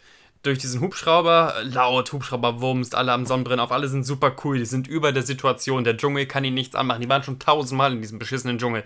Und dann steigen sie aus diesem Hubschrauber herab, die Kamera so von unten, die kommen wie griechische Götter vom Olymp. Und hier haben wir halt eine hektische Situation, wo die Cops nicht mal Herr der Lage sind. Cops sind todesüberfordert mit der ganzen Nummer. Und in dieser hektischen Situation, durch hektische Schnitte und Kamera rein, raus, dies, das, werden unsere Charaktere installiert. Also das ist ja schon mal ein schwächerer Einstieg. Du hättest ja, auch ähm, Danny Glover da, wie, wie, wie Captain Cool aus dem Auto steigen können und fragen können. Er duckt sich nicht mal, wenn da Schüsse links oder rechts einfliegen. So, was ist los? Äh, analysiert, los geht's. Ja. Das wäre albern gekommen, weil das ja irgendwie auch tatsächlich so eine Bandenkriegsszenerie sein soll. Mm, Aber so funktioniert beides nicht. Also, verstehst du, was ich meine? So, der, der Rough Cop funktioniert nicht und die Action-Ikonografie funktioniert nicht. Und äh, ist auch mal schön, einen, einen schwächeren Helden äh, Spotlight zu geben, aber unser Held braucht halt irgendeine Stärke. ja. Ist einfach so. Und die hat er einfach nicht. Der, der, er kommt ja nicht mal selber dem Predator auf die Schliche. Nee, und das ist auch, finde ich, immer das Problem, wenn du so einen, so einen Polizisten in der Hauptrolle hast und der ermittelt nicht oder hat eigentlich auch die Hälfte des Films nichts zu tun. Er stolpert halt von A nach B Ja, und äh, dann passieren Dinge, einfach nur weil der Predator in dem Moment halt auch da ist Und wie gesagt, man versteht nicht, warum er da ist. Was ist Ja, seine oder der Agenda? Predator sich ganz aktiv scheinbar den, den Squad von Danny Glover ausgesucht hat, die als nächstes zu holen. Also dann würde Ja. der Predator nicht da einfach diese Feder aufmachen, hätte Danny Glover ja so gar keine Spur. Ja, und wenn man dann aber so ein bisschen denkt, ja, man ist in so einer Millionenstadt, aber warum, warum ist er jetzt hier? Warum hängt er da immer noch ab? Ja. Also später wird ja auch noch berichtet, dass Alien hätte irgendwie so ein, so ein Pattern, dem sie folgen. Mhm. Dann frage ich mich aber, wo ist denn das Pattern vorher im Film so? Ja. Der bringt irgendwie morgens jemanden irgendwie in der Location um und abends, wenn der nächste dahin geht, hängt er immer noch da rum. Was ist denn das für ein Pattern so? ähm, Und dann verharrt er da erstmal 16 Stunden, das macht er jedes Mal. Ja, ja, oder er macht diesen Angriff auf die U-Bahn. Also auch abgesehen davon, dass man sich fragt, warum? Also was sind denn das für Leute? Was sind denn das für ja, wen, Opfer, wen die will er sich da haben? Ist Bill Eben. Paxton wirklich der härteste Cop ganz LAs, der so einen schleimigen. Ja, ähm, und vor allem wird er ja vorher auch nicht als solcher etabliert. Ja, klar. so. Also ich glaube, der Film hätte, was er wirklich gebraucht hätte, wäre ein, ein, ein Plan des Aliens oder eins, das dann sozusagen Dennis Glovers äh, Rolle irgendwie ermittelt. Ja. Sei es jetzt irgendwie, wir haben jetzt da die sechs äh, Mafia-Bosse in der Stadt und drei sind jetzt schon umgebracht worden. Und dann versucht er den vierten aufzuhalten, der wird Ja. dann auch vom Alien kommt ihm zuvor und dann irgendwie beim fünften oder sechsten ist er dann auch mal faktisch da, wenn das Alien zuschlägt Und der so. Cop erkennt, wie der immer zuschlägt und kann deswegen auch eine Falle stellen. Im ersten Predator haben die ja auch relativ Genau, schnell erkannt, dann, was los ist. wird dann vielleicht selber sozusagen, gerät dann in den Fokus, einfach weil er da ist. Ja. So. Und ich glaube, letzteres will der Film einem so ein bisschen am Anfang zeigen, mit diesen e ewig langen Überwachungsbildern auf ihn und so. Mhm. Aber ist, also bei mir kommt es nicht an, weil, ich, weil er eben auch nicht so inszeniert ist, dass das Alien wirklich sagen würde, hey, das ist jetzt irgendwie die coolste Sau auf diesem Planeten so. Der Predator kommt ja auch in dem Film quasi schwächer daher als im ersten Film, Ja. obwohl er einen höheren Bodycount hat, coolere Waffen hat ähm, und, und in mehr Massen-Action-Szenen verwickelt ist. Dadurch wird dem Predator aber auch so eine gewisse Souveränität über die ganze Situation. Also die, ne, die letzten 40 Minuten rennt der Predator ja aktiv, glaube ich, auch weg. Ja. Seitdem, se- nachdem sie da im Schlachthaus sind, ab dann ist der Predator ja voll in der Defensive. Ja, aber auch vorher rennt er dauernd weg, wo es eigentlich nicht nötig tut, so. Also ich meine, da hat er schon dieses Feature, sich unsichtbar machen zu können. Und dann wird es eigentlich, wird er trotzdem immer von allen gesehen. Das macht natürlich gar keinen Sinn. Und wir haben ja auch kurz beim, beim Gucken drüber gesprochen, dass in Teil 1 dieses Mittel äh, genommen wurde, um dem Zuschauer zu zeigen, da ist Da ist jetzt was der. Predator. Ja. Aber dieses, ähm, dieses Camouflage-Ding, was er hat, die Idee ist ja, dass man das nur sieht, wenn man davon weiß. So. Ja. Und bei diesem Film hier scheint jeder ihn auch jederzeit immer zu sehen, trotz dieses Camouflage, was er hat. Die kneifen vielleicht kurz mal die Augen zusammen Mhm. und dann ist es aber auch irgendwie sehen sie ihn trotzdem. Und dann denke ich mir, das ist aber nicht ganz der Sinn von diesem Camouflage und auch generell von seinem Auftreten, dass sobald er da ist, irgendwie jeder von ihm weiß. Also es geht ja. Ja. eigentlich mehr darum, auch in der U-Bahn, also wenn er ein Ziel hat, dann bringt er das Ziel um und dann müsste er weg sein. So. Da gibt es ja genug Auswege und stattdessen läuft er irgendwie vorne raus, noch irgendwie schön auf jedes Auto, dass sich da nochmal eine dicke Fußspur dann so, so reindrückt in dieses Auto. Ja, ja. Und Danny Glover ihn auch noch zig Häuserblocks mit dem Auto verfolgen kann durch die vollen Straßen LAs, ähm, nur um dann an dieser Kühl-Location zu sein, wo dann halt auch schon Die die, Regierungsmenschen ihn abfangen. genau die Regierungsmenschen ihre Base aufgestellt haben und ihm eine Falle legen wollten. Und das ist schon, ah, das ist so geschrieben und irgendwie so blöde und so unnötig blöde irgendwie. Und ich glaube, das stört mich immer. Es geht mir gar nicht um Logik. Aber warum, weißt du, warum ihn nicht irgendwo abholen und dahin bringen zu dieser Location? Ja, Nein, er ja. folgt diesem Alien und Bis ist dann plötzlich da, wo die Ja, Regierung ist. So, das, das ist halt echt irgendwie immer ein Zufall zu viel, der einfach total unnötig ist, wenn man mich fragt. Der Film ist ja sowohl durch seine Parteienkonstellation als auch durch sein Hin- und Herspringen. Wir müssen einfach akzeptieren, dass entweder der Predator sich teleportieren kann oder nicht, keine Ahnung. Hm. Richtig krass unkonzentriert, beziehungsweise ich fand es ja auch total gut, dass du gesagt hast, äh, unfokussiert. Und das tut diesem Actionfilm nicht gut. Und der Actionfilm wird nicht besser dadurch, dass du gefühlt überall die Würze, also dass du überall mehr Würze reinknallst. Das ist, nicht, ist nicht schön. Es ist keine, oh, jetzt hat mein Bäuchlein ein bisschen geknurrt. Ähm, das ist keine schmackhafte Soße. Wahrscheinlich, weil so viele äh, Küchenmetaphern wähne, knurrt mein Magen. So, ich kann, ich kann das aus so einem pubertären Ding verstehen. Wie cool ist es, der Predator gegen einen Raum voller äh, schwer bewaffneter Gangster und die können ihnen alle gar nichts und jedes Gangstermitglied wird wie von so einer schönen neuen Actionfigur von einer anderen Waffe ausgelöscht. Hm. Aber so als Zuschauer gibt dir das ja nichts, weil das hat ja alles kein Gewicht. Nee, ich fand ihn auch, ich weiß nicht, da waren so viele Sachen, die ich irgendwie auch im Kern ein bisschen doof finde. Es gibt diesen Moment, die äh, Regierung hat da diesen Plan, das Mhm. Alien hängt in einem Kühlhaus ab, weil es offenbar irgendwie sich da an Rinderhelfen verlustiert, so zur Ernährung, was ich Ja. irgendwie auch, kam dann auch ein bisschen unvermittelt so. Ähm, kann mich Ja. nicht erinnern, dass die Ernährung des Aliens irgendwann, irgendwann mal thematisiert wurde irgendwo. Äh, auf jeden Fall stellen sie ihm eine Falle und wissen, äh, das Alien ist so mit Infrarot unterwegs und so. Und Ja. deswegen haben die sich alle solch so Alu-Klamotten Dass die sich alle angezogen, mit so, so Werbefolie oder Genau. Anti-Werbefolie einge dass sie halt von dem Alien nicht gesehen werden, so. Alles okay, hat man, kennt man aus dem ersten Teil, funktioniert soweit. Und dann laufen sie da alle mit Taschenlampen in diesen Raum rein, so und das Alien kriegt das schon irgendwann mit, irgendwas ist komisch, ich weiß aber auch nicht, das Alien scheint ja auch nicht hören zu können, das finde ich auch immer ein bisschen Das finde ich auch immer sehr komisch. Bisschen der schwierig, nicht hier- dass es so komplett blind ist, nur weil sich jemand mit Schlamm einschmiert oder gerade Körpertemperatur eben nicht irgendwie äh, 37 Grad sind, wobei ich mir denke, eine Werbekamera würde schon sehen, dass da ein Unterschied ist. Auch, Ja. also, und sei es nicht ganz so krass wie bei einem unabgedeckten Menschen, aber gerade Schlamm. Nehmen wir das einfach mal hin, dass das so klappt, so, Egal. aber ähm, fressen wir es. Und ja. dann ist es aber natürlich schon so, dann sagt Danny Glover noch irgendwie in, in das Mikrofon, ah, es sieht eure Taschenlampen. Und äh, alle so, äh, warum ist der da am, am Mikrofon? Und was machen sie? Sie machen die Taschenlampen nicht aus. Also weißt du, es ist, und dann Ja, werden und sie alle Chaos niedergestreckt. spricht aus und von so einer Special Unit, die scheinbar Jahre drauf trainiert war und die kriegt's halt Ja, nicht hin. und äh, alle rennen durch diesen, naja, zumindest die Kamera kann gut sehen und wir Zuschauer können auch gut sehen. Ja. Und alle lassen diese scheiß Taschenlampen an und irgendwann denke ich mir schon so, hätte man in dem Moment nicht einfach erzählen können, die machen die Taschenlampen aus und dann kann das Alien sie trotzdem irgendwie, was weiß ich, denn dann killt das halt ins Nichts, aber bringt sie dann trotzdem reihenweise um so. Der Trick des Whatever, Predators aber- in dem Moment ist das ja auch, obwohl das, wie gesagt, eine Special Unit ist, ähm, und das ist bescheuert, so, weil das würde, glaube ich, das würde der Predator im ersten nicht machen. Ich höre mich auch an wie der letzte Nerd.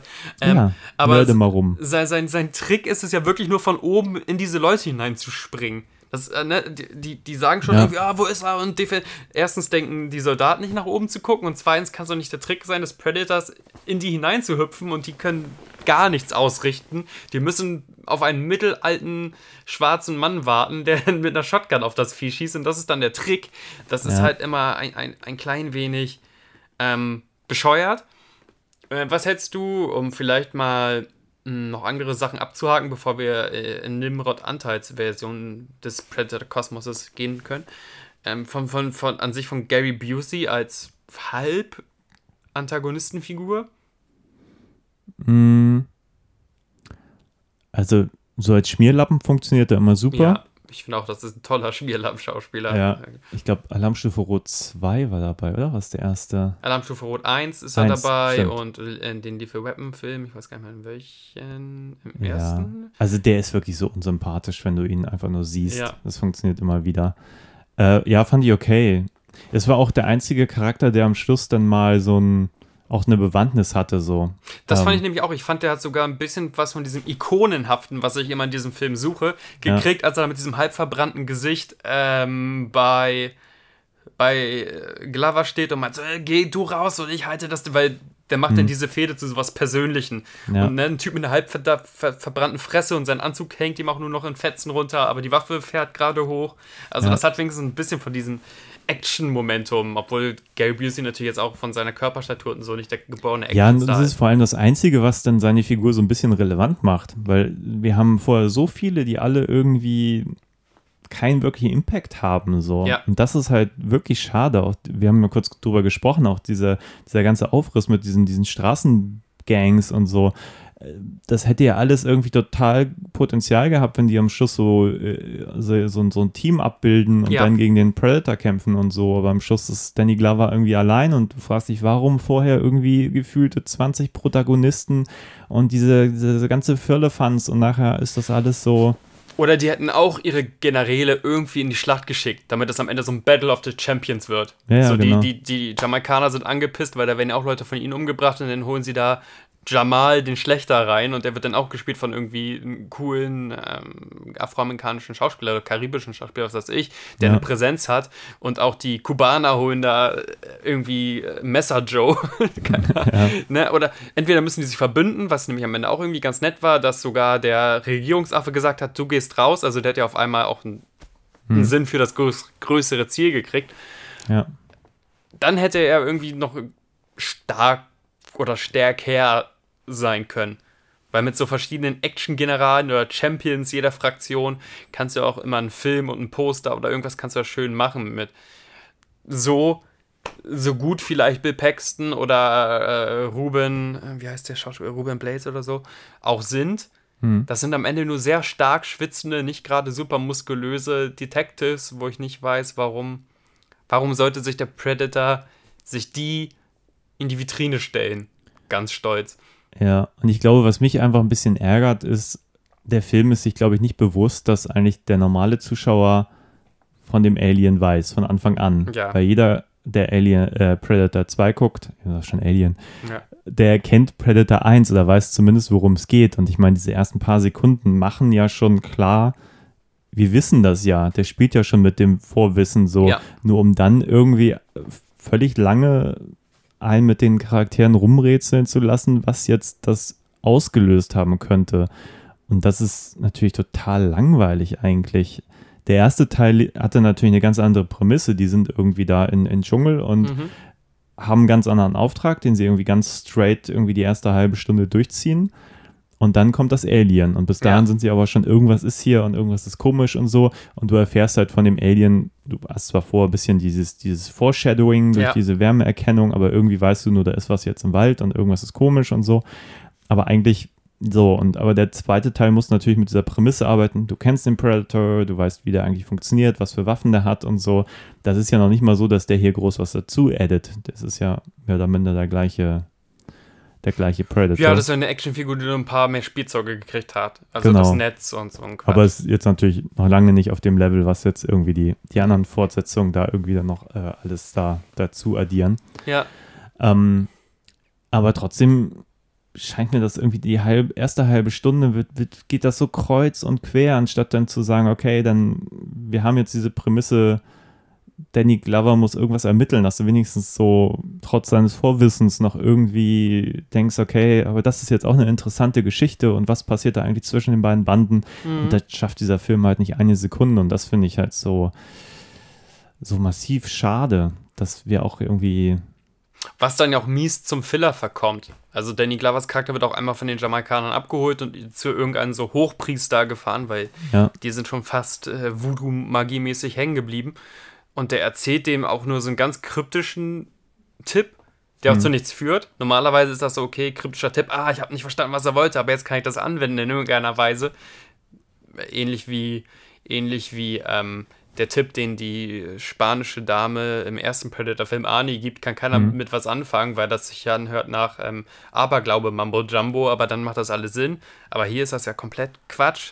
Ähm, und auch dieser Priester wird sofort aus dem Leben befördert, also wirklich eine Minute nachdem Danny Glover ihn besucht hat. Ja.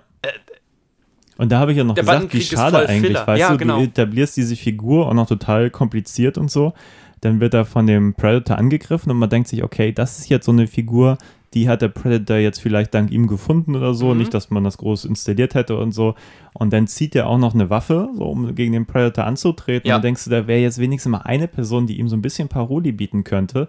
Und dann Cut und dann sieht man schon seinen abgehackten Kopf, so, was vielleicht Ja. im ersten Moment noch ein ganz okayer Gag ist, so, weil man denkt, jetzt äh, schreit er einfach nur und stattdessen ist schon der Kopf ab, so. Ja, ja. Aber das wäre wirklich mal eine Figur gewesen, wo du sagst, jetzt hättest du mal einen geilen Kampf zeigen können. Ja. Also, dass das jetzt wirklich mal ein Auserwählter ist, den der Predator gesucht hat, weil es mal eine Person war, die ihm ebenbürtig gewesen wäre, so. Und ähm, der Film verschenkt so viel Potenzial in meinen Augen. Also, es ist wirklich wirklich schade, muss ich sagen. Und ich erinnere mich jetzt, also ich kann jetzt auch sagen, warum ich, der wirklich auch nicht in meiner Erinnerung geblieben ist, weil er einfach auch so wenig Momente hat, die erinnerungswürdig sind, leider. Also so eindrucksvoll das Finale am Ende dann auch ist, aber im Prinzip alles, was davor ist, ist ähm, wirklich unnötig in ganz großen Teilen. Der äh, erste Film ist ja so stark, weil der auch so schnell und, und dann trotzdem so, so meisterhaft seine äh, Tempi oder seine Genres ändert. Mhm. Und ich fand deine Idee voll toll, weil wir die Szene gesehen haben, die doch einigermaßen gelungen ist. Da geht der, ähm, der eine Detektiv zurück an den Tatort und guckt sich das an. Es ist dunkel Mhm. und der muss diese Bänder durchtrennen und, und da hängen, aus irgendwelchen Gründen hängen da noch die, die armen Opfer gehäutet, ähm, zum, zum Räuchern hängen gelassen Ja. äh, zum Trocknen hängen gelassen. Und er guckt sich das einfach alles an und findet da typisch so Kratzspuren, was man halt so findet. Und findet dann sogar auch eine Waffe. Und, und da hast du gesagt, so, wäre das nicht cool, wäre das ein Film gewesen, der irgendwie am Anfang aufgezogen ist wie, wie ein Cop-Thriller. Und dann ist das ein Cop-Thriller mit Payoff. Ach, euer John Doe ist übrigens ein Alien. Und Ja. dann, dann wäre das auch mit dieser Großstadt total cool gewesen und wie er sich die aussucht und das merken die Ermittler dann durch Ermittlungsarbeit. Das hätte richtig krass funktioniert und für mich die beste Szene oder noch mit die beste Szene ist, und das ist schon fast schade, ähm, wenn die anderen Prädatoren ihren gefallenen Kameraden da wegschleppen und auch Danny Glover sich sozusagen eine Trophäe verdient hat. Mhm. Und das wird gar nicht so dort auserzählt, das ist auch ziemlich schnell abgefrühstückt, aber ich finde, das ist. Und dass das die stärkste Szene am Film ist, sagt, glaube ich, ziemlich viel über den Film aus. Jedenfalls für mich die stärkste Szene. Ja, ja, was, was ich ja zwischendurch gesagt hatte, um das nochmal zu ergänzen, dass wir sehen ihn ja am Anfang in dieser Action-Szene, was Ja. ich eben schon erzählte, und dann, dann tritt der Predator in Erscheinung und alle fragen sich, ja, wer hat die jetzt gerade in der kurzen Zeit umgebracht? Und das ist so, so, so eine langweilige Prämisse, weil so als Zuschauer weißt ja, was passiert ist. Ja. Wäre es jetzt zum Beispiel so gewesen, die kommen an den Tatort und sehen, was da passiert ist, als Ermittler, das hätte ja viel mehr Sinn gemacht. Ja, Ähm, und hätte sich dann so irgendwie daraus ersponnen, irgendwas ist hier unten, also irgendwie kann das nicht sein, den kann kein Mensch hochgezogen haben, was weiß ich, und dann ermittelt man in die Richtung Ja. und dann wird man halt beobachtet und dann so der nächste, den man vielleicht verdächtigt, wird dann auch umgebracht und irgendwie so, weißt du, so, ja auch so typische halt- Finden, ne? Die Cops denken, ach, das müssen die Kubaner gewesen sein, weil das ein Raum voller Toter. ja, und dann äh, sind die Kubaner tot. Und genau. stattdessen wechselt der Film ja aber auch dauernd die Perspektive. Du bist ja überhaupt gar nicht bei, bei Danny Glover, der an Tatort kommt, Mhm. sondern du bist dann wirklich bei den, den Drogenleuten und dann bist du wieder hier und dann, nachdem er zehn Minuten nicht zu sehen war, bist du wieder bei ihm und das ist, dann bist du bei seinen Kollegen. Er ist wieder zehn Minuten gar nicht da in dieser ganzen U-Bahn-Sequenz. Kommt dann eigentlich nur wieder, wenn das alles irgendwie vorbei ist und das ist halt und dann, wie gesagt, in der U-Bahn-Sequenz, die fand ich eigentlich am ärgerlichsten, weil man da wirklich gar nicht weiß, was das soll. Man versteht weder, warum der Predator diesen, diesen Atten, dieses Attentat auf die U-Bahn Ja. durchführt, geschweige denn, auch ähm, wen er umnietet und der geht ja so total offensiv vor, also auch gar nicht gewitzt. Er rennt da durch. ja, und dann, warum er dann da bleibt, bis die Frau dann, dann noch äh, wieder in die leere U-Bahn Ja. zurückkommt und das ist alles, das verfolgt halt überhaupt keine Agenda. Und Ja. da sind wir wieder bei, bei Alien vs. Predator, wo ich dachte, ja, der Film hat massive Schwächen, der braucht ewig lang, um das ganze Setup zu etablieren. Aber was ich dann zum Beispiel da super spannend finde, dass das, was die äh, Predatoren oder auch die Aliens da treiben in dem Film, das macht für mich eigentlich von den Figuren total Sinn. Ähm, Ist das, ist das nicht auch so ein bisschen so, dass, äh, also die Prädatoren könnten auch richtig gut damit leben, dass die Menschen da nicht diese blöde Tempelanlage finden? Oder so? naja, die. Oder nicht diese speziellen Menschen, sagen wir mal so. Also es, die, die Prädatoren jagen da ja nicht oder locken da ja nicht Jason Statham und die Fast and the Furious Crew an, weil sie besten im Biss sind, sondern einfach nur irgendwelche Menschen, die da tendenziell Futter für die Aliens sein können, damit die Prädatoren an den Aliens trainieren können. Genau. Genau. Also es ist eigentlich egal, wer da reinkommt, genau, der das meine ich. ist sozusagen nur, ähm, nur Futter für die Aliens, um dann sozusagen ähm, Beute zu sein. So, weil Macht ja Sinn, weil jedes. Alien ist stärker sogar als jeder Schwarzenegger. So, ist, als Bootcamp macht das total. Genau. Sinn. Es gibt Sachen, die an Alien vs. Predator ärgerlich sind, so wie das Ende, wo ich Ja. mir denke, ja, die Predatoren wissen doch eigentlich, wie die Aliens funktionieren, so, warum jetzt das Ende, wie es ist, so. Aber ja. Aber rein von der Agenda des, des Prädatoren Mhm. ähm, funktioniert das für mich tausendmal besser als alles, was ich jetzt in dem Film gesehen habe hier. Weil um da, glaube ich, mal einen Bogen zu, äh, zum nächsten Film zu schlagen. Dieser Film, und das soll sich gar nicht sexistisch anhören, äh, dem fehlt diese, diese tropfende, strotzende Männlichkeit. Und diese, diese Sache, dass auf einmal diese, diese ihr Leben lang Alpha-Männchen gewesenen Supersoldaten auf einmal doch Angst kriegen. Und das, das haben wir hier so nicht. Und das tut dem Film nicht gut. Und ich glaube, wenn ich mich richtig an den Film erinnere, das hat der andere Film so ein bisschen drauf, dass er versucht, äh, diese, diese, diese Machos, denen gewahr wird, dass sie nicht ganz oben in der Nahrungskette sind, ähm, Paranoia oder Angst einzujagen. Möglich. Also Predators habe ich jetzt ja noch nicht gesehen. Den Ja. gucken wir ja gleich. Ähm, allerdings hatte ich jetzt gerade Predator Upgrade gesehen, der ja wirklich nicht gut rezensiert wurde. Nee, der Ähm. wird ähm, angegriffen. Ich muss jetzt aber im Nachhinein sagen, ich finde ihn ehrlich gesagt besser als jetzt den zweiten. Der funktioniert für mich in, also ich finde vieles an dem nicht gut, an Upgrade. Mhm. Trotzdem, ich verstehe die, äh, die Pr- Prädatoren besser. Mhm. Ich finde die, die, diese gespielte Männlichkeit, die passt besser zum Film in Mhm. Upgrade. So, Ja. Auch wenn ich jetzt, äh, ach, ehrlich gesagt, das ganze ähm, Rumfluchen und die ganzen coolen Sprüche, die gehen mir echt auf den Zeiger bei dem Ding. Das ist Die alles passen irgendwie nicht mehr in den Zeitgeist, ne? die sind aus der Zeit gefallen. Ja, übertrieben. Der ganze halbe Film ist sexistisch und blöd. Also das mal alles außen vor gelassen, aber grundsätzlich die, die Zutaten, das macht da vieles für mich deutlich mehr Sinn als das jetzt gerade so. Mhm. Also auch wenn ich, ach, der Anfang ist auch blöd, das mit dem abstürzenden Alien und dann flüchtet der Predator auch dann irgendwie relativ lange, bis es dann mal gegen Ende dann wirklich zu so einem Film wird, wie man ihn sich wünscht, so. Ja. Aber eigentlich viel zu spät. Aber sei es drum. Und trotzdem hatte ich ehrlich gesagt ein bisschen mehr Spaß als jetzt hier mit Predator 2.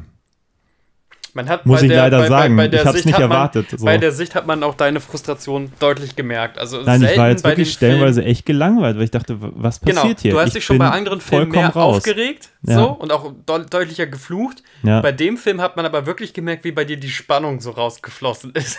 Nein, ich fand, also ich habe es jetzt wirklich nicht erwartet, aber ich fand ihn stellenweise wirklich furzlangweilig so, weil ich Mhm. einfach nicht verstanden habe, was passiert.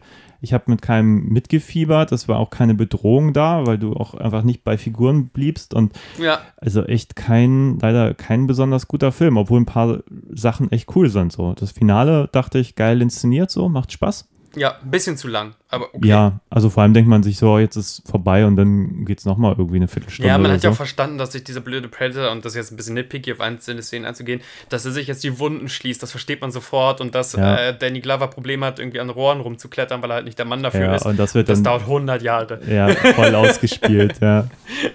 Nee, aber dann lass doch mal gucken. Das heißt, theoretisch, wenn wir jetzt den 2010er durchackern, können wir die inoffizielle Filme zum Dessert Predator-Krone vergeben. An den besten Predator.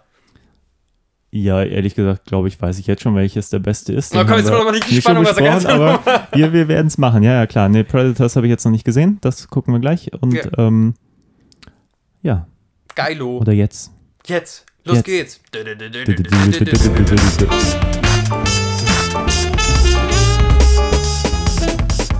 So, da sind wir wieder. Haben Hallo. Predators geguckt. Sind wir wieder da. Auch wieder ein Disclaimer aus meiner Episode, wenn man Ja. in Let's Talk About Spandex reinhören möchte. Ich hau immer äh, Nimrod Antal und Timur, oh, jetzt habe ich seinen Nachnamen nicht. Ja, der aus Notchneudo Genau, die hau ich immer so zusammen. Ich verwechsel sie nicht, ich verschmelze sie quasi. Und deswegen führt das immer dazu, dass wir so lustig aneinander vorbeireden. Aber wir haben gerade nochmal Nimrods ähm, Filmografie nachgeguckt und der scheint, den scheint es wieder nach Ungarn verschlagen zu haben. Ja, er dreht nur noch Filme über Bankräuber. Er Zuletzt liebt Bankräuber. Whisky, was habe ich gerade gesagt? Whisky Bandit aus Whisky dem Bandit. Jahr 2017, der glaube ich sehr Ein gut, äh, sehr Bankräuber, der nur Bänke überräubt, wenn er Whisky getrunken ja, hat. wie was mir ja eigentlich ne? jetzt- so ein Schnäpschen gönnen und direkt eine Bank überfallen. Aufhänger für den Film. Ja, vor allem ist er bekannt äh, für Control. Ja, Muss ich sagen, mir haben ihn so viele Leute empfohlen, ich habe ihn immer noch nicht gesehen. ich Schande liebe, über ich mich. liebe, ich liebe, liebe, liebe, liebe Control. Ja, Und ich kann dem Film Armored, den er vor ähm, Predators gedreht hat, auch sehr, sehr, sehr viel abgewinnen. okay. Aber grundsätzlich ist die Karriere jetzt nach Predators nicht so, wie Der man sich die wünschen gegangen. würde. Ihn scheint es wieder zurück nach Europa verschlagen zu haben, wo er alle fünf bis sechs Jahre mal ein Filmchen macht. Aber das ist natürlich immer toll für Menschen, die nicht aus Hollywood kommen. Die können immer zurück in ihr Heimatland, wie halt Wolfgang Petersen. Und dann so sind sie die großen Hotshots. großen Armen empfangen, dürfen wieder fürs Fernsehen arbeiten. Kommt so. zurück, hier. Ja. Ein Fernsehfilm ist immer für ist uns drin. egal, ob du irgendwie Troy verbrochen hast oder so. Komm wieder her, dreh hier irgendwas, äh, vier gegen die Bank oder was auch immer der da so gemacht hat. Ach ja, Gott, das gab's ja alles. War doch von ihm, ne? Ja, ja, Ja. ja, das war äh, Comeback, Hm. Comeback. Ähm, egal. Äh, Predators, Jahr 2010. Äh, Nimrod Antal hat da Regie geschwungen, nach einem großen Hype, auch von Control. Ähm, Robert Rodriguez hat, hat das Ding produziert. Ja, und vor allem das Buch geschrieben. Offenbar 15 Jahre vorher, habe ich gerade gelesen, hat er geschrieben, während er Desperado äh, produziert hat. Diese Nebeninfo liebe ich ja, weil das bedeutet, der hat echt so als Fanprojekt, so Fanfiction eigentlich geschrieben, so wie er sich vorstellen könnte, wie das da weitergeht. Offenbar. Und 15 Jahre später hat Universal, also laut der äh, Wikipedia-Story, die ich gerade gelesen habe, Ja. ihn angerufen und gesagt, hey, wir haben Hast dieses Buch von Idee? dir gefunden, das du vor 15 Jahren geschrieben hast. Wollen wir daraus nicht einen Film machen? Äh, wir wollen das also wollte das Studio den Franchise- Predator wiederbeleben. offenbar, wollten irgendwie so tun, als hätte es Alien vs. Predator nie gegeben. ja, Tendenziell nicht. keine schlechte Idee. Würdest du den Plot kurz zusammenfassen? So auf eine echt ganz, ganz runtergebrannte Ebene? Ja, das lässt sich wohl einrichten. Ich finde den Plot auch wirklich gut zusammenzufassen. Ja. Also es gibt eine... Das ist jetzt nicht dein, dein Mecker-Punkt Nummer 1, wo du sagst, das ist alles so wirr. Nee, nee, äh, da kommen wir gleich zu. Also es gibt eine, eine Gruppe um, um Adrian Brodys Charakter, beziehungsweise er ist der Erste, er stürzt mit dem Fallschirm auf äh, irgendwie in den Dschungel und so. Und man Mhm. denkt sich, okay, wir sind jetzt hier im vertrauten Predator-Terrain aus Teil 1 und äh, stellen aber fest, da sind jetzt ganz viele Typen, kantige Typen, die da überall, Danny Trejo und, und äh, Genau, äh, so im Wald zusammengekommen und alle wissen nicht, wo sie herkommen und irgendwie, Zuschauer ist man ja auch vorgeprägt mit seinem Wissen, alle sind irgendwie aus ihrem normalen Leben entführt worden quasi und auf diesem, in diesem Dschungel, vermeintlichen Dschungel rausgeschmissen worden. auch ganz klar und offensichtlich ein verschiedener Kulturkreis. Also Mashallah Ali spielt da irgendwie so einen Genau. muslimischen Rebellenkämpfer und so Irgendwer weiter. ist aus irgendwelchen Kriegen rausgerissen worden und so. Naja, auf jeden Fall ist ganz klar, sie sind irgendwie alle Beute für den Predator oder die Predatoren. Ist ja auch Mehrzahl der Titel, also auch da keine Überraschung zu erwarten. Stimmt. Und ja, dann ist, äh, ja, die, es braucht auch nicht lange im Plot, dass wir erfahren, dass es auch nicht einfach nur irgendein Dschungel ist. Es ist ein komplett eigener, also sie sind auf einem fremden Planeten, wo halt dieser Dschungel ist, ob, ja, der sozusagen, ja, man weiß es eigentlich nicht genau, ob es eine, eine Ausbildungsstätte ist für Prädatoren wie in Alien vs. Predator oder einfach nur so ein, ein Spaßplanet. Ähm, Ich stelle mir das ja echt immer so vor, dass so total gestresste Prädatoren aus ihrem Büroeck so rauskommen und sagen, oh, ich Ja. muss dieses Wochenende echt mal irgendwie äh, ähm, Dampf ablassen und dann so schön ins Prädatoren Hunting Grounds äh, Kaufhaus gehen und sich da so, ein- so einen Trip kaufen. Ich hoffe ja so ein bisschen, das ist so ein bisschen Erlebnisurlaub für Arschloch-Aliens. Ja. Und offenbar, und da macht der Film halt ein bisschen so ein Fass auf, ich, ich glaube, das ist jetzt eigentlich schon fast genug am Plot äh, zu erzählen. Und dann werden sie weniger, weil sie alle nacheinander umgebracht werden. Ja, Und es passieren noch ein paar mehr Dinge, aber das so grob. Ähm, was wollte ich gerade erzählen? Äh, ja, es gibt unterschiedliche Alien-Rassen mal wieder. Das Ja. ist natürlich immer so, da muss dann irgendwas dazukommen. Es gibt irgendwie die bekannten Prädatoren. Da ist einer, der ist auch irgendwie gefesselt, man weiß auch nicht warum. Äh, genau. Und damit irgendwie die, wird behauptet, es gibt so Alpha-Prädatoren, die sind noch ein Mhm. Stück größer. Also fast im, wie im Tierreich, so, äh, so Genau. Silberrückenprädatoren. und sehen aber auch so ein bisschen anders aus. Haben Ja. halt nicht dieses, äh, haben, Die haben irgendwie eine andere Tentakelstruktur so in der Fresse. Also irgendwie klappt anders also auf. mehr so, mehr so wie so ein Hai mit so, so auch äh, vielen Zähnen und Mhm. nicht dieses, ähm, äh, was sind das? Ähm, ja, ich, welches Tier hat das? Greiftentakel, also Ja, diese ja. Dinge, die halt vom Gesicht abhängen. So. Genau, das ist so der markanteste Unterschied im Aussehen. Und ja, irgendwann kommt auch noch Lawrence Fishburne dazu. Das fand ich ganz hübsch, wie er auftaucht. Genau, der ist einer, der, er nennt das Hunting Seasons, weil er das so aus der Erde kennt, der so ein paar Hunting Seasons nach seiner eigenen Aussage überlebt hat. Und führt da unsere Charaktere nach der Hälfte des Films einfach in die Spielregeln des Films ein. Weil Ja. vorher wandern sie einfach nur durch den Wald und äh, denen werden Fallen gestellt. Okay. Das ist okay. Ich meine, da, da wird viel gelabert, aber mein Gott, lass, lass einmal im Film darf einer irgendwie kryptisch daher labern. Ja. Ähm, wir haben Das jetzt ein bisschen übersprungen. Normalerweise erzählst du ja mal, was du für ein fancy Getränk so. mitgebracht hast. Genau, ich, ich habe. Ich will Ich jetzt nicht vollkommen abschweifen, aber wir haben es auch schon ausgetrunken, deswegen. vielleicht hat mir auch dann die zweite Hälfte des Films dann nicht mehr so wahnsinnig gut gefallen, weil während der ersten Hälfte des Films haben wir gemeinsam ein, ein, ein Bübele verkostet. Ich dachte, bei so einem männlichen Film trinken wir auch ein männliches Bier, da ist ein bayerischer Bub drauf und Ja, äh, bayerisches Bier süffig. Ähm, bei schönstem Sonnenparkwetter gucken wir uns die ganzen Predator-Filme rein. Mhm. Hat dann auch noch Spaß gemacht. Ich habe jetzt in meiner Bierkritik gleichzeitig auch eine Filmkritik äh, dargelassen. Hast gemerkt, ne? Die zweite Hälfte macht mir gar nicht so wahnsinnig viel Spaß bei dem Film. Ach echt? Äh, ich hätte jetzt fast gesagt, bei mir war es ein bisschen umgekehrt. Ja, aber, aber das ist ja interessant. Endlich mal ein Konflikt. Ja, Konflikt, Konflikt. ja, und jetzt sind wir aber auch schon weiter beim nächsten. Was sind wir jetzt? Störtebecker Atlantic Ale. Das ist lecker. Stürmisch. Das- das frisch, Herbst steht hier. Das ist ganz, ganz köstlich und hilft mir, dass Ein- ich nicht so ein, so ein Sapschmaul kriege, wenn wir jetzt so viel über Aliens und sowas reden. Ein naturbelassenes, obergäriges, helles Ale mit Stammwürze. 11,4% Genusstemperatur 10 Grad. Alkoholgehalt 5,1%. Christian, sobald wir viral sind, angeln wir so dermaßen irgendeine Brauerei als, als Sponsor, dann Ja, geht das richtig weg. ja. Müssen wir vielleicht noch Wir können auch je, jedes Mal eigentlich auch Wildwuchs nennen. Dann geben sie uns einmal ein Sixpack, dann sind wir schon gekauft. Also, Geil, endlich eine Idee. So kann es funktionieren. wenn du uns hörst. Ich glaube, Fiete schuldet mir, glaube ich, eh noch einen Kasten. Ja, mir eigentlich auch, glaube ich. Vielleicht sollten wir den mal Der, anmelden. der wollte mir den schon geben, aber ich war irgendwie nie mit Auto da. Wie soll ich den Kasten irgendwie mit der Ja, Bahn? vielleicht hole ich jetzt viermal hintereinander ein Sixpack ab. Das kommt jetzt ja an hin. Corona-Zeiten, jetzt äh, müssen sie selber schon. sehen, wie sie klarkommen. Sorry.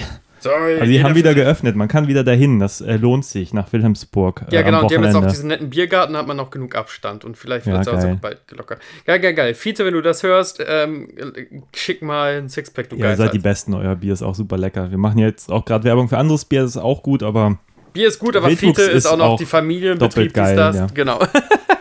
Wo waren wir eigentlich? Ah, verdammte Axt, ey. wir wollten ja über Bier Predators reden, aber irgendwie Bier ist auch ein interessantes Thema. Vielleicht sollten wir so auch so einen Bier-Podcast parallel. Nur starten. Spin-Offs, ey. Ähm, Ja. Nee, äh, genau. Also, Sachen, die ich an dem Film mag. ja, schieß los. verschiedene Actionfiguren und anders muss man gar nicht die, die Charakter benennen, werden in ein bekanntes Setting gesetzt und dann wird das gute alte Schnick-Schnack-Schnuck-Spiel gespielt. Was ist stärker? Schere, Stein, Papier, äh, ein Samurai oder ein Predator. Das ist flach. Ich brauche aber, glaube ich, in dieser äh, Predator-Mythologie gar nicht viel mehr. Liebe ich. Ähm, Sachen, die ich noch mag. Lawrence Fishburne als ein Typ, der sich total enthumanisiert hat und gewählt ist, die anderen Hunting-Season-Freunde zu verraten, nur damit er noch eine, ähm, Season noch einen Tag weiter überleben kann. So. Das, das ist ja echt eine grundphilosophische Frage. Wenn du jegliche Menschlichkeit hinterlässt und alles, was es wert ist, ein Mensch zu sein, macht es denn überhaupt einen Sinn, auf diesem Planeten auszuhalten? Also wo, wozu überlebst du? Das finde ich tendenziell eine, eine coole Frage. Ähm, dritter Punkt, Rückkehr einer Minigun. Vielleicht ist das die geheime Zutat für einen guten Predator-Film. Wenn eine Minigun vorkommt, gewinnt der Film schon automatisch ein bisschen. Ja.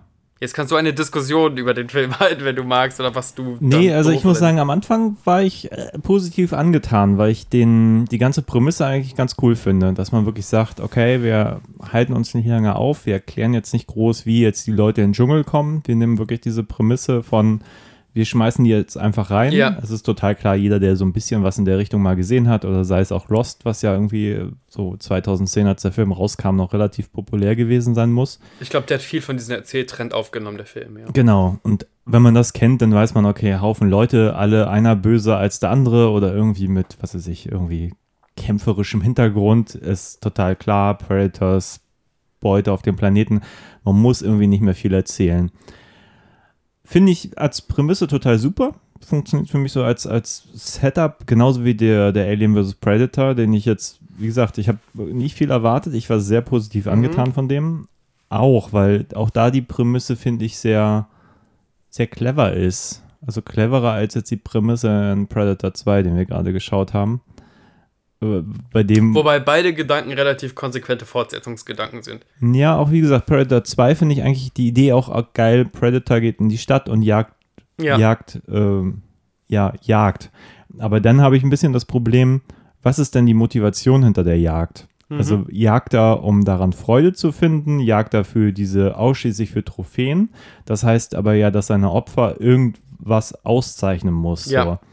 Und in Predators finde ich jetzt die Prämisse ganz gut gelungen, wenn man sagt, okay, die Auswahl wurde irgendwie von denen getroffen, nach dem Motto, wir haben jetzt irgendwie die abge abgefucktesten Leute auf diesem Planeten rausgepickt und schmeißen sie jetzt auf diesen Planeten und die jagen wir. Das spricht ja auch für meine Dienstleistertheorie, dass irgendein Predator-Reisebüro äh, Genau. den Service erbracht hat und da äh, zehn äh, bösartige Soldaten auf den Planeten wirft. Genau, und das funktioniert für mich erstmal. Es funktioniert für mich in der Prämisse, wie die Prädatatoren funktionieren, sogar noch besser als der Predator 1, den Mhm. ich halt aber nach wie vor für den besseren Film find, halte, aber aus Hat anderen er das Gründen. Fazit vorweggenommen.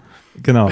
Aber ähm, das funktioniert für mich. Und genauso funktioniert für mich bei Alien vs. Predator diese Prämisse, dass da diese Aliens gehalten werden, um halt die Mhm. Prädatoren auszubilden. Das funktioniert für Ja. mich auch so. Was jetzt so zum Beispiel Pre- Predator 2 gemacht hat, ähm, mit die gehen da in irgendwelche Bandenkriege, funktioniert für mich nicht.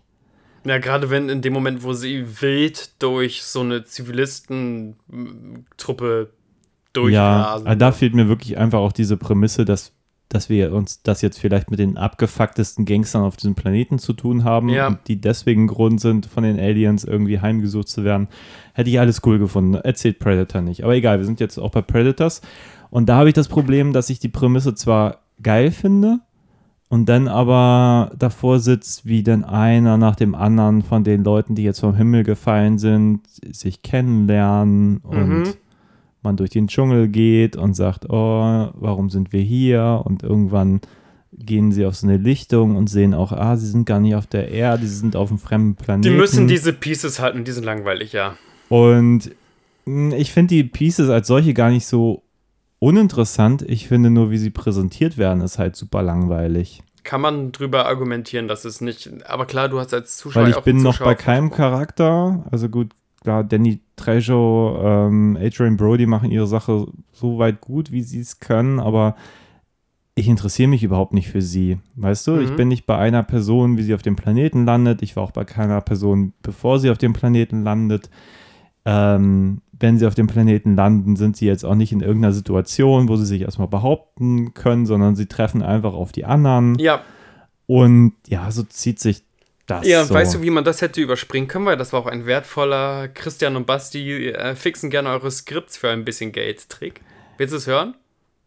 Du hast selber den Tipp gegeben. Also ich hätte auch Tipps, aber schieß los. Welchen Na, Tipp dein ich Tipp, ich gegeben? gucke ihn ja von dir ab. Ich finde den Tipp besser, wenn sie, wenn der Predator Reisedienstleister gleich ein ganzes Squad, das sich schon kennt, gemobst hätte. Hast so, du da ja. irgendwelche, irg irgendeine Spezialeinheit, äh, Desert Eagle, was weiß ich, ähm, Mob sie weg oder irgendeine Spätznaz-Einheit, die in Afghanistan unterwandern, dann holen sie diese ganzen Leute und dann landen so fünf Soldaten, die sich aber schon untereinander kennen. Mhm. Dann brauchst du diesen ganzen von wegen, äh, was ist deine Spezialität, was ist da, da, da.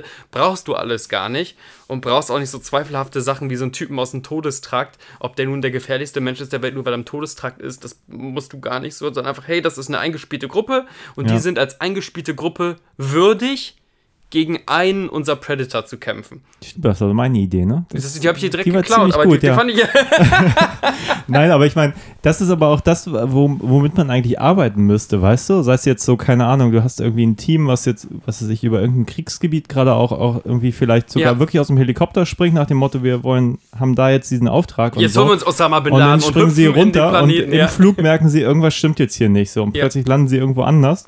Und du bist halt, du hast halt einerseits diese Truppe und das, das war wiederum irgendwie deine Idee, weil du meintest, es funktioniert eigentlich besser, wenn sich alle kennen. Ja. Ähm, und dann bist du nämlich an dem Punkt, wo du halt bei Predator 1 warst, wo die halt diesen Auftrag haben und die sich eigentlich auch ohne irgendwie viele Worte in den Mund nehmen zu müssen, irgendwie verständigen konnten. So, da hat, äh, Und auf ihre total männliche Art ähm, kehren die auch füreinander. Also die, die sind sich nicht gegenseitig egal. Auf Ja. so eine totale Macho-Bro-Art leiden die, wenn äh, Jesse Ventura äh, ein Loch in den Brustkorb geschossen bekommt. Und äh, wenn, wenn, ich, ich sag ja immer, das ist ja sagst ja nachzulesen, ja. wenn, wenn die Charaktere untereinander äh, Gefühle haben, habe ich auch Gefühle für, für die Charaktere.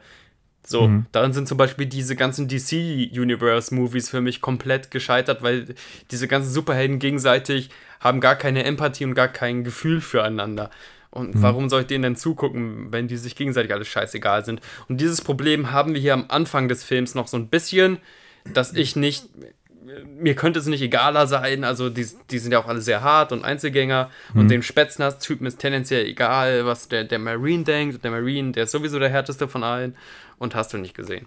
Ja. Das ist schwierig bei einem äh, zehn kleine Jägermeister-Horrorfilm, wenn die gefühllos wegrennen können. Ja. Die können auch Danny Trejo, Spoiler, Danny Trejo überlebt das ganze Ding nicht. Die können Nee. Danny Trejo Er ähm, lebt, äh, überlebt vor allem nicht sehr lange. Also das hat mich fast am meisten überrascht. gestört. So. Ich habe noch vorher hat gesagt, ich gelesen, mache aus. ich habe vorher noch gelesen, warum er dabei ist. Hat wohl irgendwie das Buch gelesen und meinte, ah, ihr sucht jemanden, der wie Danny, Danny Trejo ist. Äh, ich bin Danny Trejo. Und dann ja, hat er die können das Rolle. Original haben. Ähm, ja, aber dann fällt schon auf, dass er wirklich nicht lange dabei ist. Ähm, genau, und die lassen den ja im Wald ohne relativ viel Gefühl, Mitgefühl zurück. Ja, aber es ist eigentlich die erste Szene, du meintest auch, die funktioniert ganz gut. Das ist die- irgendwie die erste Szene, wo man wirklich mal in dem Film ist. Und bis dahin hatte ich wirklich Ja. meine Probleme, überhaupt dabei zu sein, weil es Die war. Szene an sich ist ganz gut, aber die Charaktere, wie die gegenüber diesen Typen fühlen, Ja, das könnte gesteigerter sein. Oder die könnten wirklich, okay, jetzt kämpfen wir gegen irgendwas, gegen das haben wir noch nie gekämpft oder sonst was. Also, Mhm. um die Szene mal ein bisschen zu beschreiben und auch tatsächlich die Metaebene aufzumachen, äh, der Predator hat ja so ein, so ein Tonbandgerät. Mhm. Und das hat er noch nie in seinen Filmen effektiv gut eingesetzt. die hat immer nur Leute mal einen Satz sagen, hören. Ne? Genau, und so ja. nachgemacht, so. Ja. Von wegen, you are ugly motherfucker, shit happens. Und es war immer nur so, Mhm. so ein Punchline-Ding. Und hier setzt er das ein. Wir gehen davon aus, dass er Danny Trejo umbringt, ins hohe Gras legt und ihn Help, Help sagen lässt. Mhm. Und er möchte dadurch die, die, die Leute, die, die anderen Soldaten anlocken. Und die anderen Soldaten riechen aber irgendwie den Braten und schmeißen da so einen Stein hin und merken, dass da irgendwie alles vermint ist oder sonst was. Und gehen dann weg. Und äh, eine Person, so eine Scharfschützin, möchte Danny Trejo zumindest den Gnadenschuss geben, weil sie denkt, der lebt ja noch. Gibt ihm den Gnadenschuss und möchte auch von wegen, hey, danke Valhalla, großer Soldat, möchte von dann ziehen. Und dann hört man dieses Abspieltongerät immer noch. Help, help. Und das ist creepy und schön und funktioniert. Und zum ersten Mal wurde dieses Tonband so eingesetzt, wie vielleicht auch so ein Jäger so ein Tonband einsetzen würde. Und nicht nur für, für einen Lacher oder einfach so, weil das Ja. hat.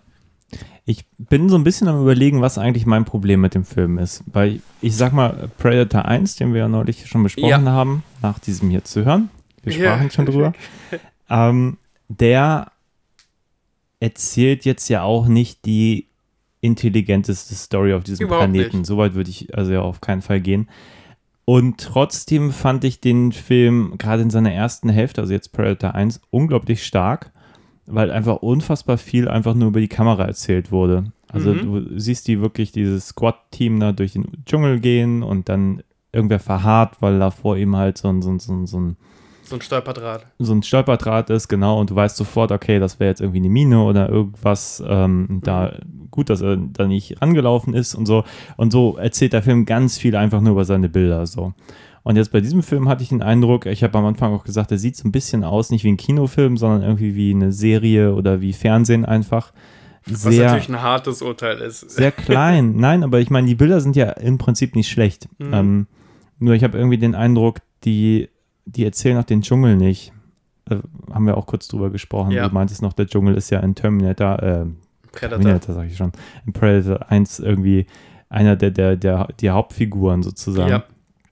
Und hier wird das nicht established und ich bin mir nicht sicher, ob das mehr ein Problem auf der Drehbuchebene ist, dass es einfach auch keine interessanten Momente gibt zwischen den Figuren am Anfang, dass sie sich wirklich mal ein bisschen auch irgendwie kennenlernen und beschnuppern können oder irgendwas passiert, was außerhalb dieser, dieses reinen Plotskonstrukt, Mhm. äh, Plotkonstrukts liegt.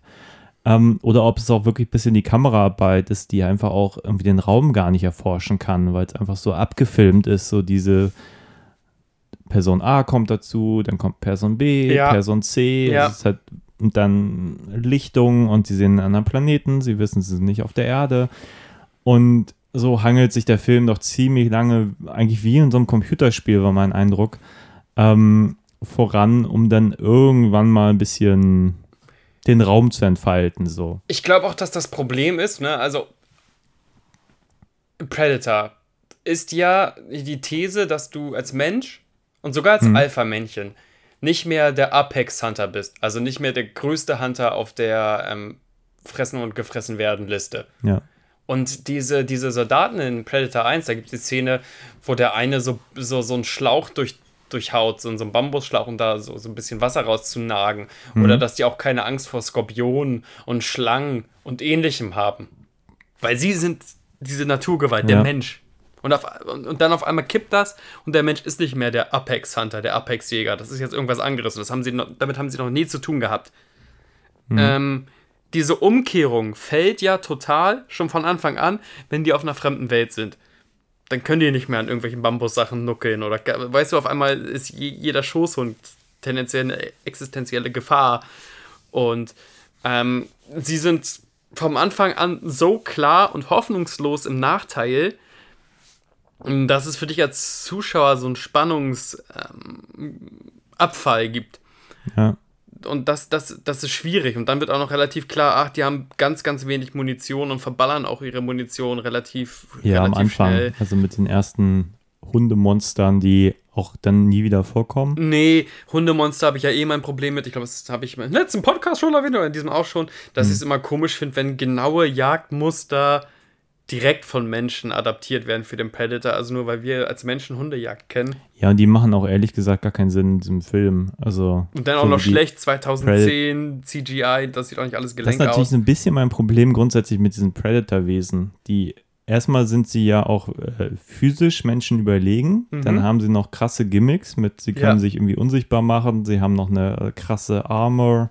Ja. Dann haben sie krasse Waffen. Ja, Ähm, und wenn sie dann auch noch, ich sag mal, die, die Räumlichkeiten stellen und die Menschen da eigentlich auch nicht wieder wegkommen, dann sind sie so dermaßen im Vorteil, dass eigentlich das Hunten ja als solches gar keinen Spaß mehr machen kann. Also Ja. eigentlich wäre ja deren, es wäre ja für die viel vorteilhafter zu sagen, ähm, wir zumindest täuschen wir die Menschen so, dass sie gar nicht mitbekommen, dass sie auf einem fremden Planeten sind, sondern dass sie sich auf der, auf der Erde befinden, nach dem Motto, sie können da immer noch irgendwie wieder wegkommen. ja, So. Das heißt, diese ganze Prämisse, dass dieser Planet sich entlarvt, äh, wäre halt viel schlauer für den Film, wenn das viel später passieren würde, wenn es überhaupt passiert. Ähm, und das andere wäre, und das war irgendwann zwischendurch meine Eingebung, es wäre viel sinnvoller, wenn die Prädatoren denen zumindest mal ein paar Waffen zur Verfügung stellen würden. Irgendwas, womit sie wirklich ähm, sozusagen mal zumindest für einen kurzen Moment so eine Art Gleichstand provozieren können. Ich würde das sogar um eine zweite Chris und Sebastian äh, Verbesserung bitte buchen Sie uns, Drehbuchverbesserung Ah, ja. äh, äh, erweitern. Hollywood können wir. Ähm, Bring up und den habe ich auch direkt von dir geklaut. Es wäre total schöner als, als äh, Endtwist. Ähm, Der versucht so einen ähnlichen Endtwist, aber als Endtwist, wenn die am Ende herausfinden, dass sie auf einem anderen Planeten sind, was das alles ein Szenario ist. Also, Ja. dass die Predator ähm, Reisebüro-Dienstleister irgendwo so ein Areal perfekt authentischer mexikanischer Dschungel hergestellt haben, nachgebaut haben, mit ganz viel Detailverliebtheit und dann gucken sie gern Ende nach oben dann sind da zwei Monde und oder irgendwie, weißt du, dann wäre der Horror noch viel krasser, weil das würde Ja. bedeuten, die haben sich richtig mies Mühe gegeben, irgendwie durch diese Krisensituation zu kommen, die irgendwie zu besiegen, mit der Prinzip Hoffnung, mit Prinzip und dann kommen wir zurück nach sonst wo Stadt, nach Columbia City und dann lassen wir es uns gut gehen und dann gucken sie gen Himmel und da sind da auf einmal verschiedene Monde und auf einmal fällt diese ganze Simulation zusammen. Das wäre Ja. tendenziell stärker, als wenn sie sofort herausfinden, hier stimmt irgendwas nicht und die Flora und Fauna ist auch irgendwas anderes, weil das bringt die so krass in den Nachteil, dass die gar nicht ähm, von ihren Stärken ziehen können, die sie eigentlich haben.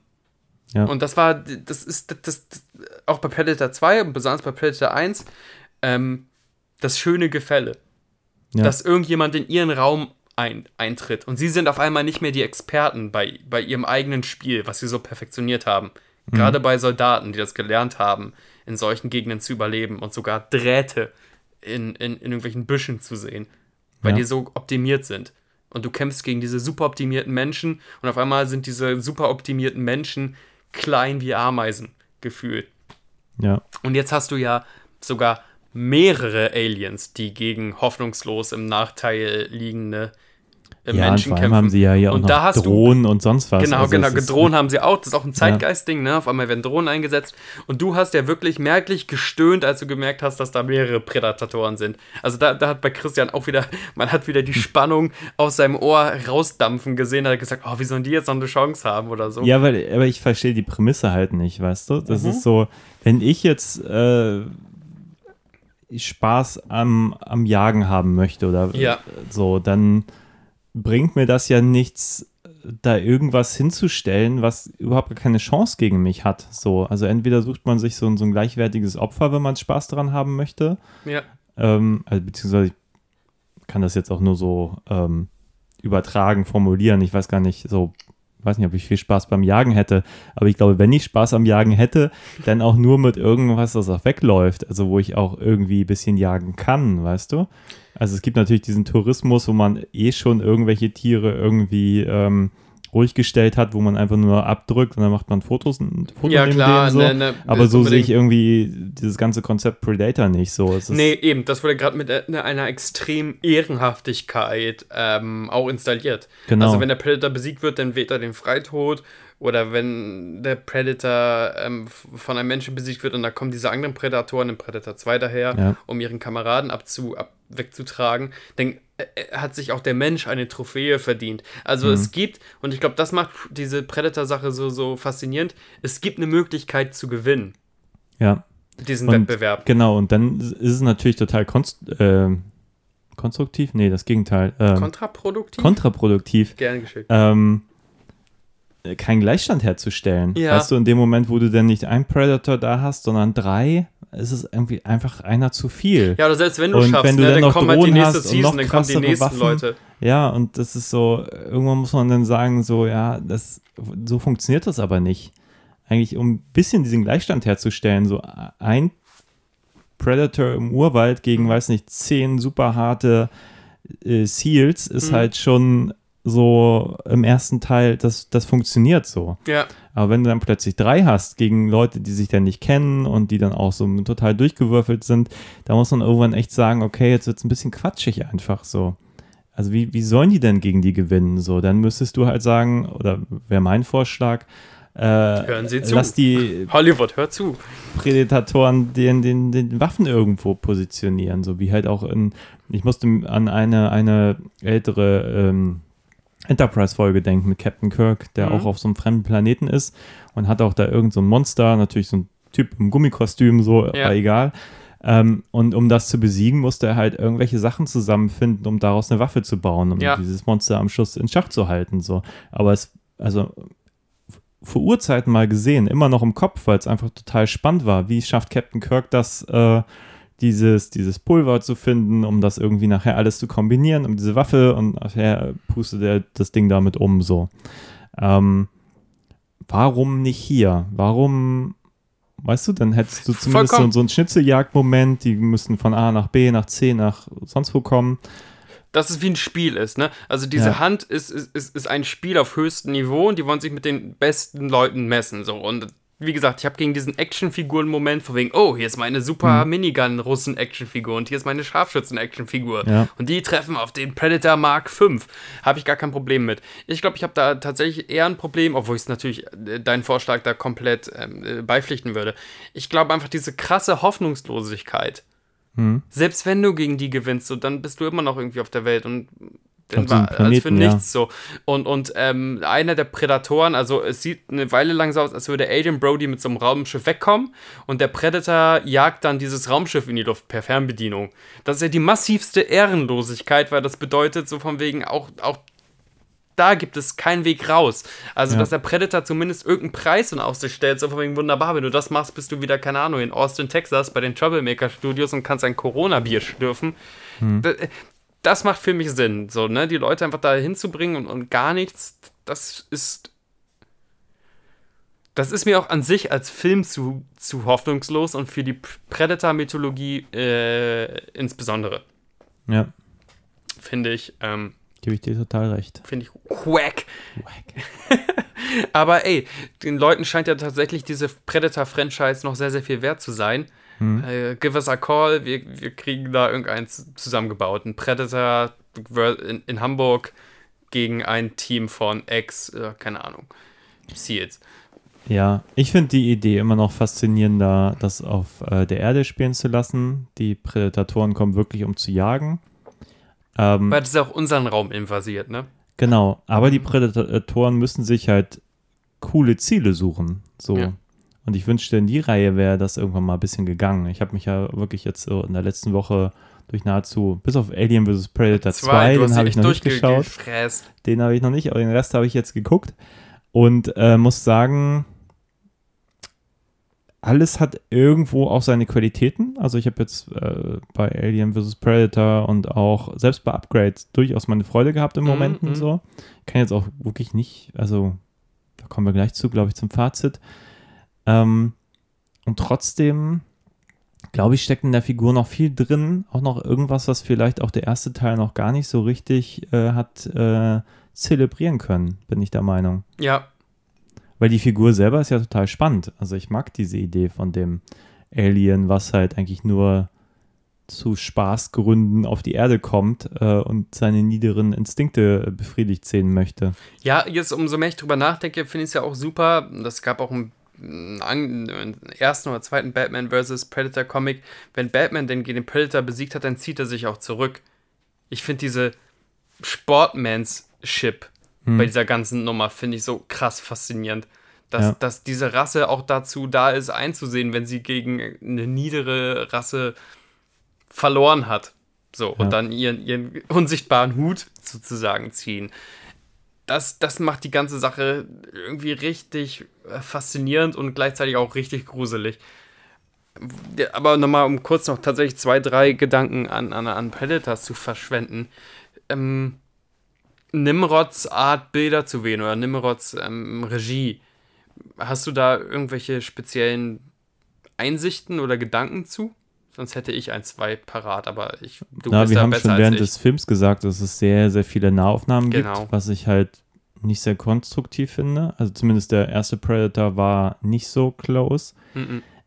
Habe aber ein bisschen den Eindruck, das ist auch so ein bisschen vielleicht so ein Robert Rodriguez-Style. Also einfach dieses immer nah dran sein, sehr ein bisschen fernsehhaft manchmal. Ähm,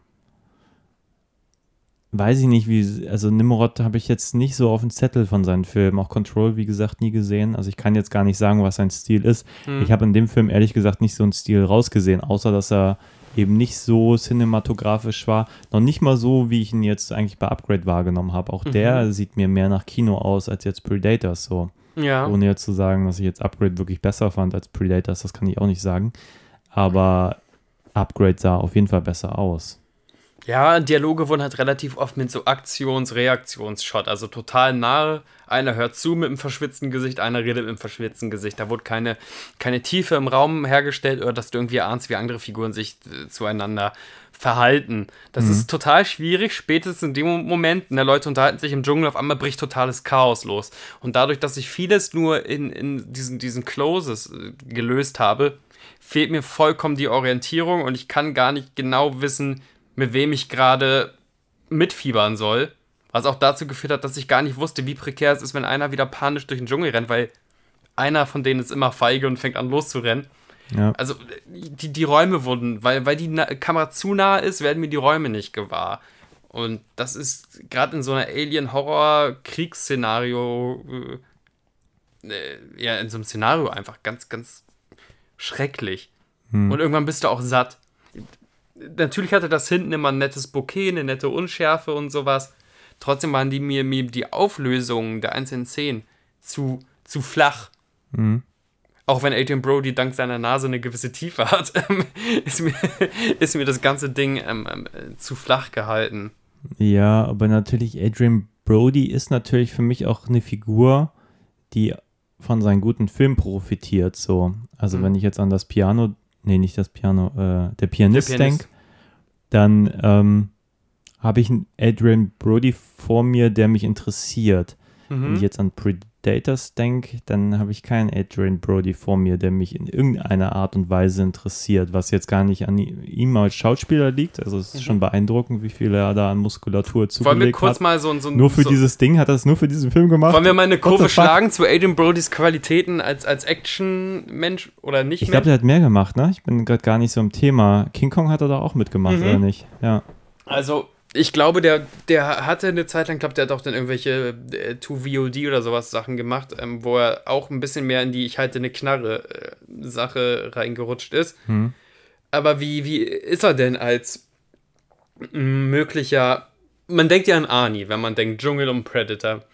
Und, und wie fällt er da ab oder wie funktioniert er da als, als, als Predator-Lead für dich? Naja, wie gesagt, ich finde seine Rolle halt nicht so spannend. Also, er ist geguckt und vergessen, ehrlich gesagt. Sein, ne, seine Rolle soll ja so ein bisschen sein, er ist noch der egoistischste von allen. Und am Ende hat er einen Heldenmoment, weil er lernt, Hm. dass er doch nicht ganz auf, auf sich alleine setzen kann. Er kommt ja sogar zurück. Also er hat zumindest so eine, so eine minimale ähm, Philosophieänderung. Ja, also ich bin, Ja, ich bin nicht, nicht gegen- überzeugt, ehrlich gesagt. Ähm, wie gesagt, er, er macht seine Sache okay. Ähm, Mhm. Er ist für mich jetzt nicht der klassische Actionheld jetzt wie Arnold oder so, aber ich glaube, Es so ist eine wurde er halt interessante gecastet. Castingwahl irgendwie. Ja, aber ähm, wie gesagt, ich finde also physisch ist er präsent so, aber ich finde seine Rolle einfach langweilig. Mhm.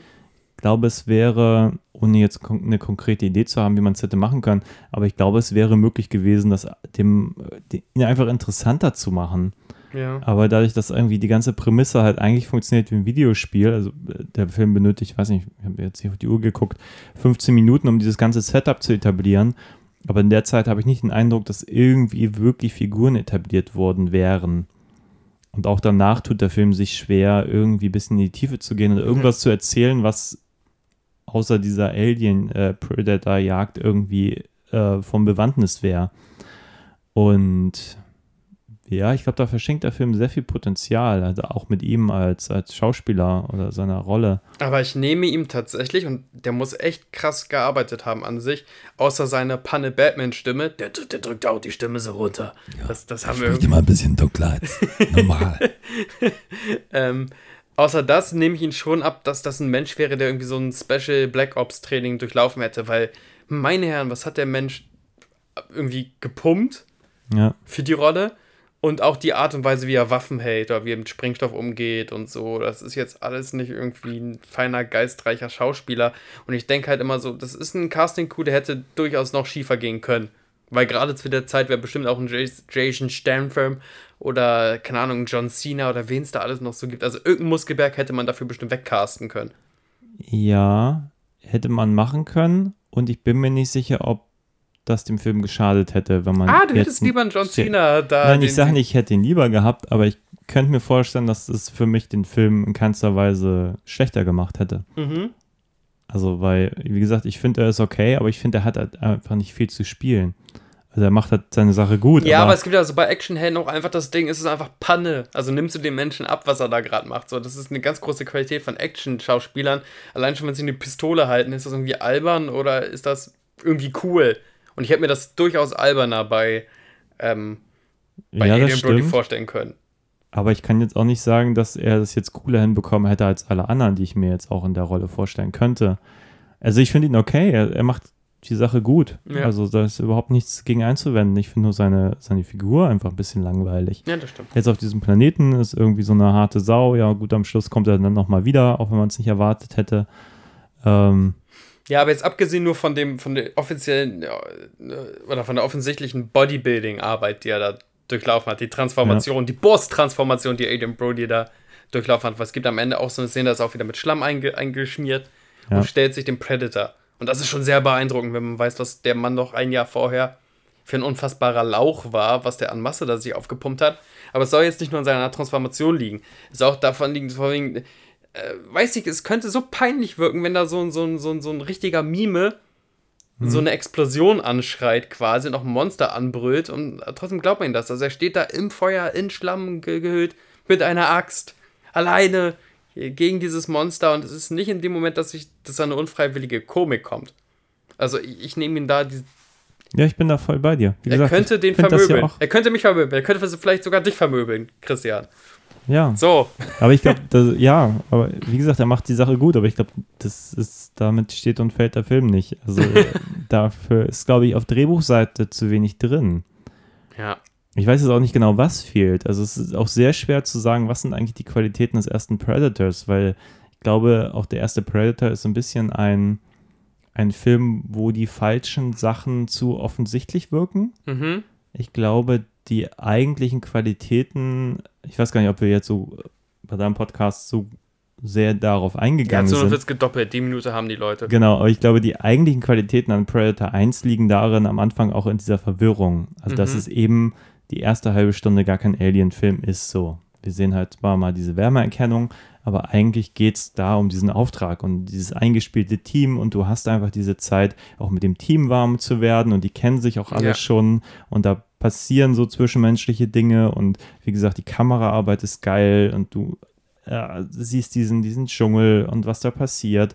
Und so plump wie das an dem Film sein mag, aber das äh, führt dazu, dass du danach auch wirklich dabei bist, wenn dann die Alienjagd losgeht. So. Und auf diesen ganzen Moment verzichtet zum Beispiel dieser Film und verzichtet im Prinzip, ja, Predator 2 ist nochmal ganz anders aufgebaut oder auch nicht aufgebaut. Aber das verschenkt dieser Film halt komplett, weil die Leute kennen sich nicht, die, Ja. das Buch ist nicht clever genug, um auch am Anfang mal Situationen zwischen den allen, oder ich meine, die Dynamiken, die der Film ganz kurz aufbaut, die werden ja auch nie wieder aufgegriffen. Weißt du, wie mit dem einen, dem, dem Russen, der die irgendwie umschießen möchte, das ja, hat ja nie wieder eine Bewandtnis so. Und es ist natürlich total schade, dass sowas nicht sich dann durch den Film zieht. Weißt du? So, so, so äh, Rivalitäten, die man am Anfang dann established, so established. Wir haben in dem Film trotzdem den leichten Versuch, ich weiß nicht, ob das auch eine Message sein soll oder ob ich denen da jetzt zu viel gut schreibe. Ähm, wir haben auch einen menschlichen Antagonisten. Was hältst du denn von, von, von der Message persönlich? Weil darüber würde ich mich gerne vor einem Fazit noch unterhalten wollen. Du meinst den, Topher Grace spielt irgendwie so einen Doktor. ja, der, der harmlose Doktor, der sich am Schluss dann als Spoiler Serienkiller. Serienkiller entpuppt. Also war das doch kein Fehler. Also, ne, am- also am Anfang soll der Zuschauer offensichtlich wahrnehmen, so, hä, warum haben sie dann einen Doktor mit auf, die, auf diesen Planeten geschickt? Ja. wo alle anderen so trainierte Killer sind. War das ein Unfall oder kriegt äh, jede Gruppe seinen Arzt quasi? Ob das würde ja, Ja. auch Sinn machen, dass jeder, äh, Ja, auch das- Squad so einen Medic Ich bekommt. finde es nicht auserzählt. Also es hat mich wirklich kalt gelassen, muss ich sagen. Und das wäre aber was gewesen, was interessant hätte sein können. Weißt du, wenn man ihn so als den, den, den, den Loser-Boy, na, vielleicht hätte er, ich, keine Ahnung, aber ich meine, wenn du schon sagst, da ist jetzt ein Arzt im Team, so, Ja. ähm, der hat ja nicht einmal einen Was Sinn in dem Ganzen. Er kann ja klar. nicht einmal arztmäßig irgendwen versorgen, so ja, dann wäre er für die Gruppe plötzlich interessant geworden, wenn er das wenigstens einmal irgendwie hätte retten können oder so. Ähm, und so ist er, ja, es ist halt so ein, so ein Story-Vehikel, aber ich finde halt, wie gesagt, die Story ist halt das größte Problem an dem Film. Also ich finde, da ist kaum ein Charakter bei, der wirklich irgendwie Tiefe bekommt und erst wenn du mit ihm bist, dann kann das ja auch erst funktionieren, dass du sagst, oh, okay, jetzt ist er irgendwie auch so ein Oberarsch und so. mhm. Und auch dann outet er sich und dann stirbt er ja im Prinzip. Also ist ja noch nicht mal so, dass das dann irgendwie dazu führt, dass plötzlich äh, der Predator mit ihm irgendwie sagt, oh, das ist ja eine coole Socke oder so, ähm, Ja. der ihnen in den Rücken fallen kann, weil im Prinzip, ja, passiert dann auch einfach nichts mehr daraus. So. Es, es wäre auf jeden Fall eine bessere Finte gewesen, hätte der Sanitäter quasi klassisch Sanitäterarbeit getan. Weil dann hätte Ja. der Zuschauer zumindest fressen können, ach krass, vielleicht kriegen ja immer sechs Soldaten einen Sanitäter an die Reihe, das ist so für Chancengleichheit. Mhm. Wunderbest, das gehört zu diesem Sport dazu, den die irgendwann definiert haben. Ja. Und dann Wumms, ach nein, wir Zuschauer, wir sind ja vollkommen Idioten, der, der Predator denkt nicht an, an Sanitäter, der Predator denkt nur an, dass das alles auch irgendwie Monster und Killer auf ihre eigene Art und Weise sind. ja. Ähm, Also wie gesagt, hätte ich den Film geschrieben, ich hätte ihm so ein crazy Medipack noch irgendwie mitgegeben, weißt du, dass er irgendwie auch jetzt auch nicht nur mit, mit Nadel und Faden da hantiert, sondern vielleicht auch mit, mit Alien äh, Healing Mhm, Stuff mhm. oder so. ja. Und dann hättest du auch sagen können, okay, jemand wird der Arm weggeschossen und er kann dann danach irgendwie dafür sorgen, vielleicht den Arm nicht wieder er dran nähen, aber ja. zumindest dafür sorgen, dass er weiterleben kann. So. Ja. Ähm, Und dann wäre es, glaube ich, geil gewesen, auch mit so einem, so einem Arzt im Team, so. Aber so hat er halt einfach auch nichts zu tun. Und dann, Ja, sein Plan ist auch tendenziell ein bisschen doof. Er bräuchte in dem Moment ja auch Leute, um zu überleben. Und dann greift er einfach einen seiner letzten Teammates an und, und äh, macht sie da fast kaputt. ja, Und dann ist er aus dem Film. Also, das soll, glaube ich, eine zynische Punchline sein, die aber nicht zieht. Von wegen, Nee. ey, wir haben alle dieses Würstchen unterschätzt, aber dieses Würstchen ist fast der gefährlichste von den allen. ne? Und das ist, glaube ich, ein bisschen mein Problem am Film, weil wir sprachen ja auch schon drüber, dass ich beim Predator 2 das Problem habe, dass ich einfach den Predator nicht verstehe. Mhm. Und das habe ich jetzt bei diesem Film nicht. Ich glaube, hier habe ich mehr das Problem, dass mir die Menschen so herzlich egal sind. So. Mhm. Ähm, und selbst beim Danny Glover war mir in Predator 2 nicht so egal. Ich hätte mir nur gewünscht, dass er häufiger zu sehen gewesen wäre Mhm. und nicht irgendwie zehn Minuten seine Kollegen, zu denen ich gar keinen Bezug hatte. So. Ja, Aber hier ist mehr das Problem, ja, wie gesagt, dass da nicht so viel draus gemacht wird, finde ich.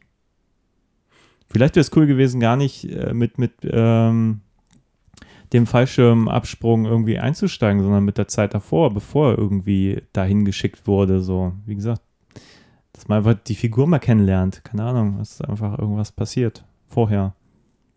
Damit hast du tendenziell komplett recht. Also, es ist ja wirklich so, wenn du, wenn du da nur Actionfiguren aufs Spielfeld äh, stellst, womit ich als Grundprämisse ja kein Problem habe, aber dann hat das als Konsequenz, das, Konsequenz dass wenn dann Actionfiguren weggeschnipst werden, dann werden halt nur ihre Funktionen weggeschnipst. Der Samurai ist weg, schade, es hat dieses Squad kein Samurai mehr. Ähm, äh, Minigun-Mann ist weg, schade, jetzt haben die keine Minigun mehr. Also, also das ist ja fast nur Tools, die du in den Team wegnimmst, als, als Partner Ja, wenn, wenn man so will. Und über Jesse Ventura haben ja die Leute nicht geweint, weil jetzt keiner mehr die scheiß Minigun bedienen kann. So kompliziert scheint das nicht zu sein. Du schießt halt in irgendeine Richtung und dann macht das viel Chaos. Sondern weil ähm, einer der ihren gefallen ist. Und sie verstehen das nicht. ja, So, wer, wer sie denn jetzt gerade attackiert und sogar noch Leichenschändung betreibt. Das ist ja ein riesengroßer, ähm, riesengroßer Part vom ersten und zum Teil auch vom zweiten Film, dass der Predator halt auch die Leute einfach häutet. Und dass es wahnsinnig dehumanisiert ist, wenn du da irgendjemanden findest, der dir nahesteht, der da gehäutet in so einem Baum hängt. So, und das ist, ne, hier rennen sie halt die ganze Zeit weg. Und die gucken auch nicht mehr hinterher, wenn da einer von so, ein- so ein afrikanischer Freiheitskrieger aufgespießt wird. Dann ist das halt so. Schade, zwar ein guter Kämpfer, den hätten wir gerne noch weiter benutzt. Aber so ist das doch, also viel egaler könnte es ja gar nicht sein. ja. Deswegen hat für mich der Film ab dann Qualität irgendwie verloren, ähm, als sie dieses Alien-Raumschiff verlassen haben. Es gibt eine Zwischenzeit, da sind sie in so einem Alien-Raumschiff, das ist so ein bisschen als Versteck. Ähm, und dann lauern die Prädatoren die auf und dann rennen sie halt einfach nur noch weg. Und bei diesem Wegrennen, panisch durch, durch den Dschungel wetzen, wird auch, werden auch ziemlich viele von ihren Teammates erwischt. Aber es ist mir egal.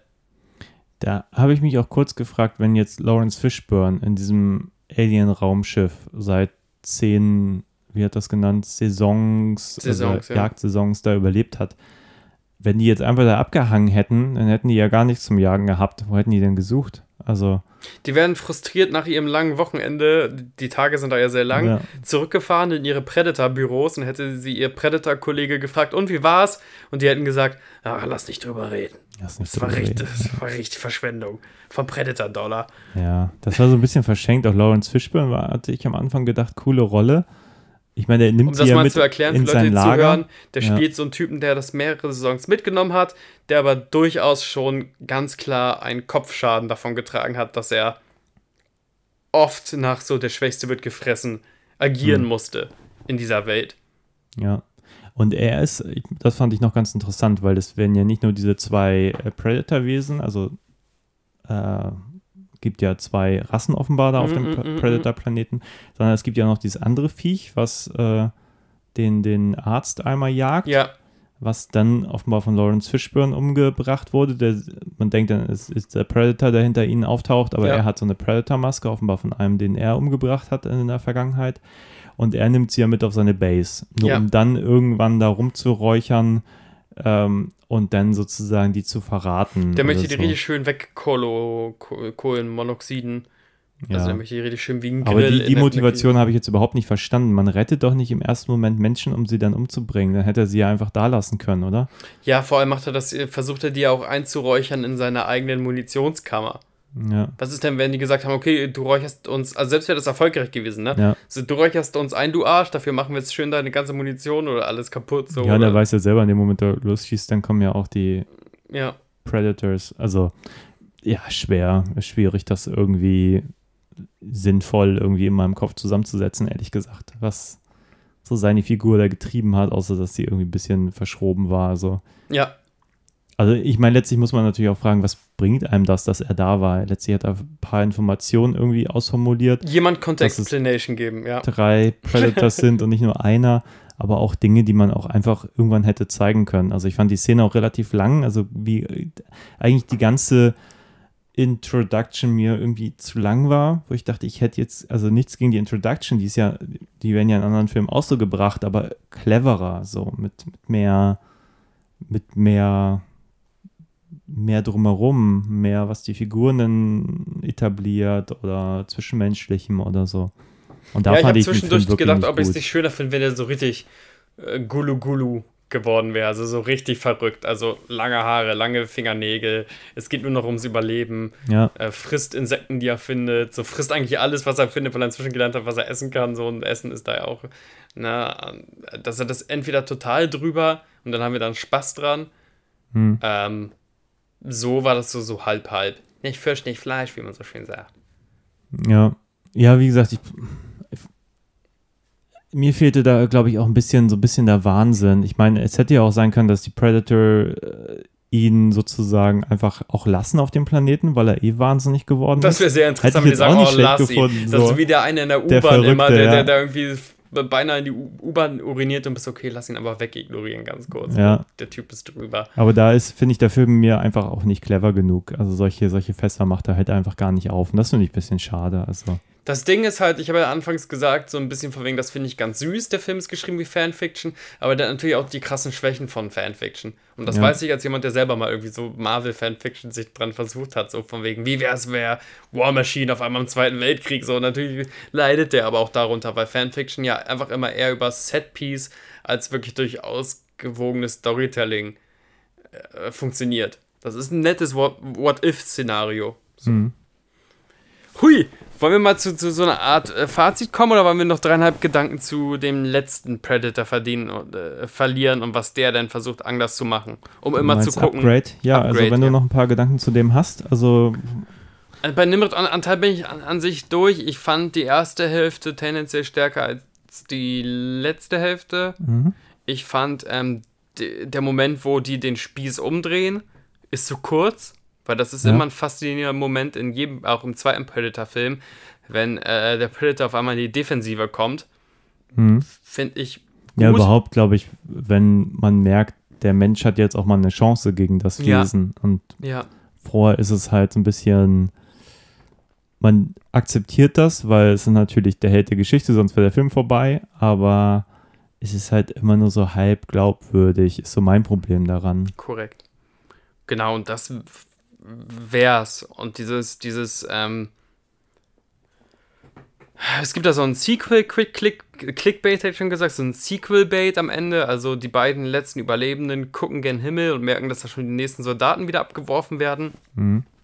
Ähm, weil, weil der Rhythmus muss immer weitergehen.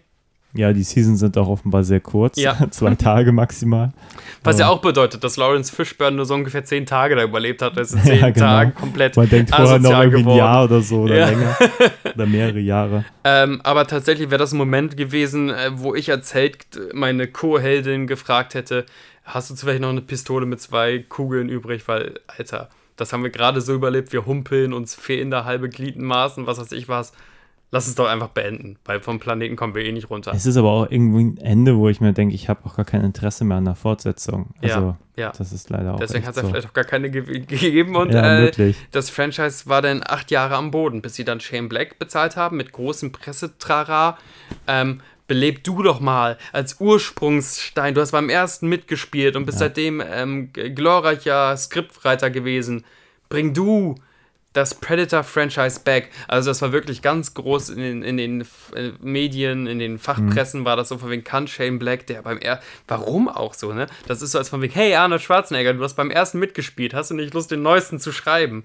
Äh, Die, das bedeutet ja nicht, dass du die Formel verstehst, nur weil du damit mitgespielt hast. Aber egal, wurde uns so verkauft, ist ja auch immer Teil vom Marketing Ja. und wurde mit so einem halb coolen Cast. Man muss dazu sagen, er ist ja als Drehbuchautor relativ etabliert, ne? Ja, danach, Lethal ne? Weapon, Also nachdem er seine- Boy Scout, Genau. später dann auch selber Regie geführt bei Kiss Kiss Bang Bang, glaube ich. Kiss Kiss Das Bang Bang, ähm, The Good Guys und äh, den Iron Man 3, den ich gar nicht schlecht finde, obwohl da andere Ah ja, okay. Leute andere Meinungen sind. Ähm, unbedingt. ja. Nur auch da würde ich sagen, so, ey, das hat. Also, wie gesagt, wenn du bei Predator mitgespielt hast, musst du nicht die Predator-Formel verstehen, ist aber auch Teil des Marketings. Und dann hat. Nee, die hat er auch ganz offenbar nicht verstanden, aber erzähl weiter. Ja. Und dann hat ähm, Shane Black das gemacht, was viele Remakes im Moment so ein bisschen tun, nämlich alle Teile außer den ersten ignorieren. Ich glaube, Mhm. das machen die Halloween-Filme genauso, die Das neuen. hat er aber eigentlich Predators jetzt auch so ein bisschen gemacht. Er hat zumindest nicht zum Thema gemacht, aber es hätte sein Nee, das können, dass stimmt. der mal in New York war, keine Ja. Ahnung. Ähm, komplett ignorieren gab es irgendwie alle nicht und dann geht es dort um, ohne jetzt da eine komplette Review zu machen, um äh, die Idee dort ist es, von wegen, der Predator wird auf die Erde gelockt, weil er ein Artefakt wieder haben möchte und anstatt eine Elite-Truppe, die sich gegen ihn wendet, ist es eine Gruppe von Misfits. Also eine Gruppe von unüblichen Helden, weil die alle scheinbar einen Knall haben. Die sind alle eine Truppe, die in, in, in dieses Mental, in, in, in Mental Institute gefahren werden sollen. Hm. Tourette-Syndrom, Trauma, was weiß ich, was sie da alles haben. Und jetzt müssen die sich gegen den Elite-Jäger des Universums. Ja, so ähnlich. Ja. Na, das Es ist noch ein jetzt auch- bisschen komplizierter. Nein, da gibt es auch wieder, ne, auch wieder Fraktionen, so verschiedene Predator-Fraktionen, die auch teilweise gegeneinander arbeiten und die Regierung hat da wieder ihre Finger am Spiel. Ich will ja auch, wie gesagt, keine ganz krasse Review machen. Das Problem ist halt, dadurch hat der Film gefühlt keine unbedingte Urgency. Also von allen Ideen, Mhm. äh, Predator, wir nehmen den Dschungel und wandeln den in den Großstadtdschungel um. Ja. Oder wir nehmen die Elitekämpfer und packen die woanders hin. Finde ich dort keinen genauen Twist oder keine äh, Ummodellierung der Ursprungsformel. Wenn du verstehst, was ich meine. Ich weiß jetzt ein bisschen wirr. Ja, Ich sehe also, nicht genau den Sequel-Gedanken so, von wegen, was wäre mit Predator nur diesmal dort? Ja, nee, ich, ich glaube, dafür ist der Film auch zu kompliziert. Also es geht ja erstmal damit los, ein Predator stürzt ab Ja. irgendwie. Man fragt sich auch, hey, warum stürzt er jetzt ab? Keine Ahnung. Und dann ist ja unser Hauptdarsteller, ich weiß gar nicht, wer ihn spielt, so, ein- so ein harter, kantiger Bursche aus Der so spielt auch bei und so. Logan mit, ähm, aber ich weiß Genau, den Namen leider und dieser harte, kantige Bursche, der reagiert halt blitzschnell, der kann, ähm, ich weiß gar nicht, aber ich glaube, ich bringt den Predator auch um oder so, der da aus seiner Maschine kommt. Ja, Keine Ahnung. Auf jeden Fall nimmt er sein, äh, seine Maske und auch diese Waffe, die er an, am Arm und trägt, schickt die und schickt sie ganz schnell äh, zu sich nach Hause, zu seinem autistischen Sohn ja. äh, und seiner Frau, mit der er offenbar eine schlechte Beziehung hat oder so, um dann ja irgendwie zu flüchten und da wird er hops genommen, landet dann da in Richtung Mental, Mental Institution, während parallel dieser Predator in irgend so einem äh, High-Security-Ding irgendwie Menschen machen Experimente damit. Ja, Menschen sind wieder unwürdig. experimentiert werden möchte. Da kommt dann noch eine Wissenschaftlerin dazu, die irgendwas rauskriegen soll. Und in dem Moment kommt dann halt noch ein gepimpter, ganz böser, riesig großer Predator in Richtung Erde, der diesen anderen Predator, Mhm. weil der ein Traitor ist, umbringen möchte. Und so weiter und so fort. Und parallel kann sein Sohn halt, der findet dann diese Maske und weil er so autistisch intelligent ist, äh, ruft er irgendwie dieses Alien auf die Erde. Ich habe keine Ahnung. Und es ist so dermaßen komische, viele, viele Plots aufgemacht und dann müssen sie den Jungen retten und dann fahren sie von A nach B. Und so irgendwann gegen Ende sind sie dann wirklich wieder in so einer Art Wald, warum auch immer. Ich weiß es schon gar, gar nicht mehr. Auf jeden Fall sind sie am Schluss irgendwie für die letzte halbe Stunde in so einem Setup, wo man denkt, okay, das ist jetzt so wieder für kurzem so ein bisschen Ja. so ein Predator-Film, wie man ihn sich wünscht. Und vorher ist es halt ein unglaubliches Hingehetze von Setpiece zu Setpiece mit äh, durchaus ganz coolen ähm, Momenten. Vereinzelte Ideen sind nett, aber Ja, für mich fällt das halt schon flach, wenn man die Sequel-Idee nicht versteht. Und eine Sequel-Idee ist für mich auch immer eine Erweiterung der Ursprungsformel. Denke das nur hier. Ja. Nicht nur im, im, unbedingt die, die, die Gewürze Menge erhöhen oder die Zutatenmenge erhöhen, sondern irgendwie clever weiterdenken. Und äh, keine Ahnung, der Film hat dafür, dass, dass äh, Shane Black so ein richtig krasser Screenwriter sein soll, irgendwie Strukturprobleme. Ich erkenne nicht, wann, der, wann die Akte, Akte, Akte, wann die enden und wann die anfangen. Ähm, Sag Ekte. Act, diese Acts, wenn sie Acts start, ich verstehe nicht so, wann, wann das Finale eingeläutet wird, dann kommt also wahnsinnig plötzlich, weil dann das Tempo so krass angezogen wird. Hm. Ähm, dann rennen sie alle durch den Wald und Leute, äh, über die ich einen Fuck geben sollte, sterben dann irgendwie relativ schnell. Auch Ja. werden abgehandelt. Und werden auch so, also der Film wird dann auch in Momenten so komisch kreativ, wo es gar nicht sein müsste. Es gibt dann zwei, die irgendwie gleichzeitig vom Predator platt gemacht werden, Ja. aber leben noch und geben sich dann irgendwie gegenseitig Kopfschüsse.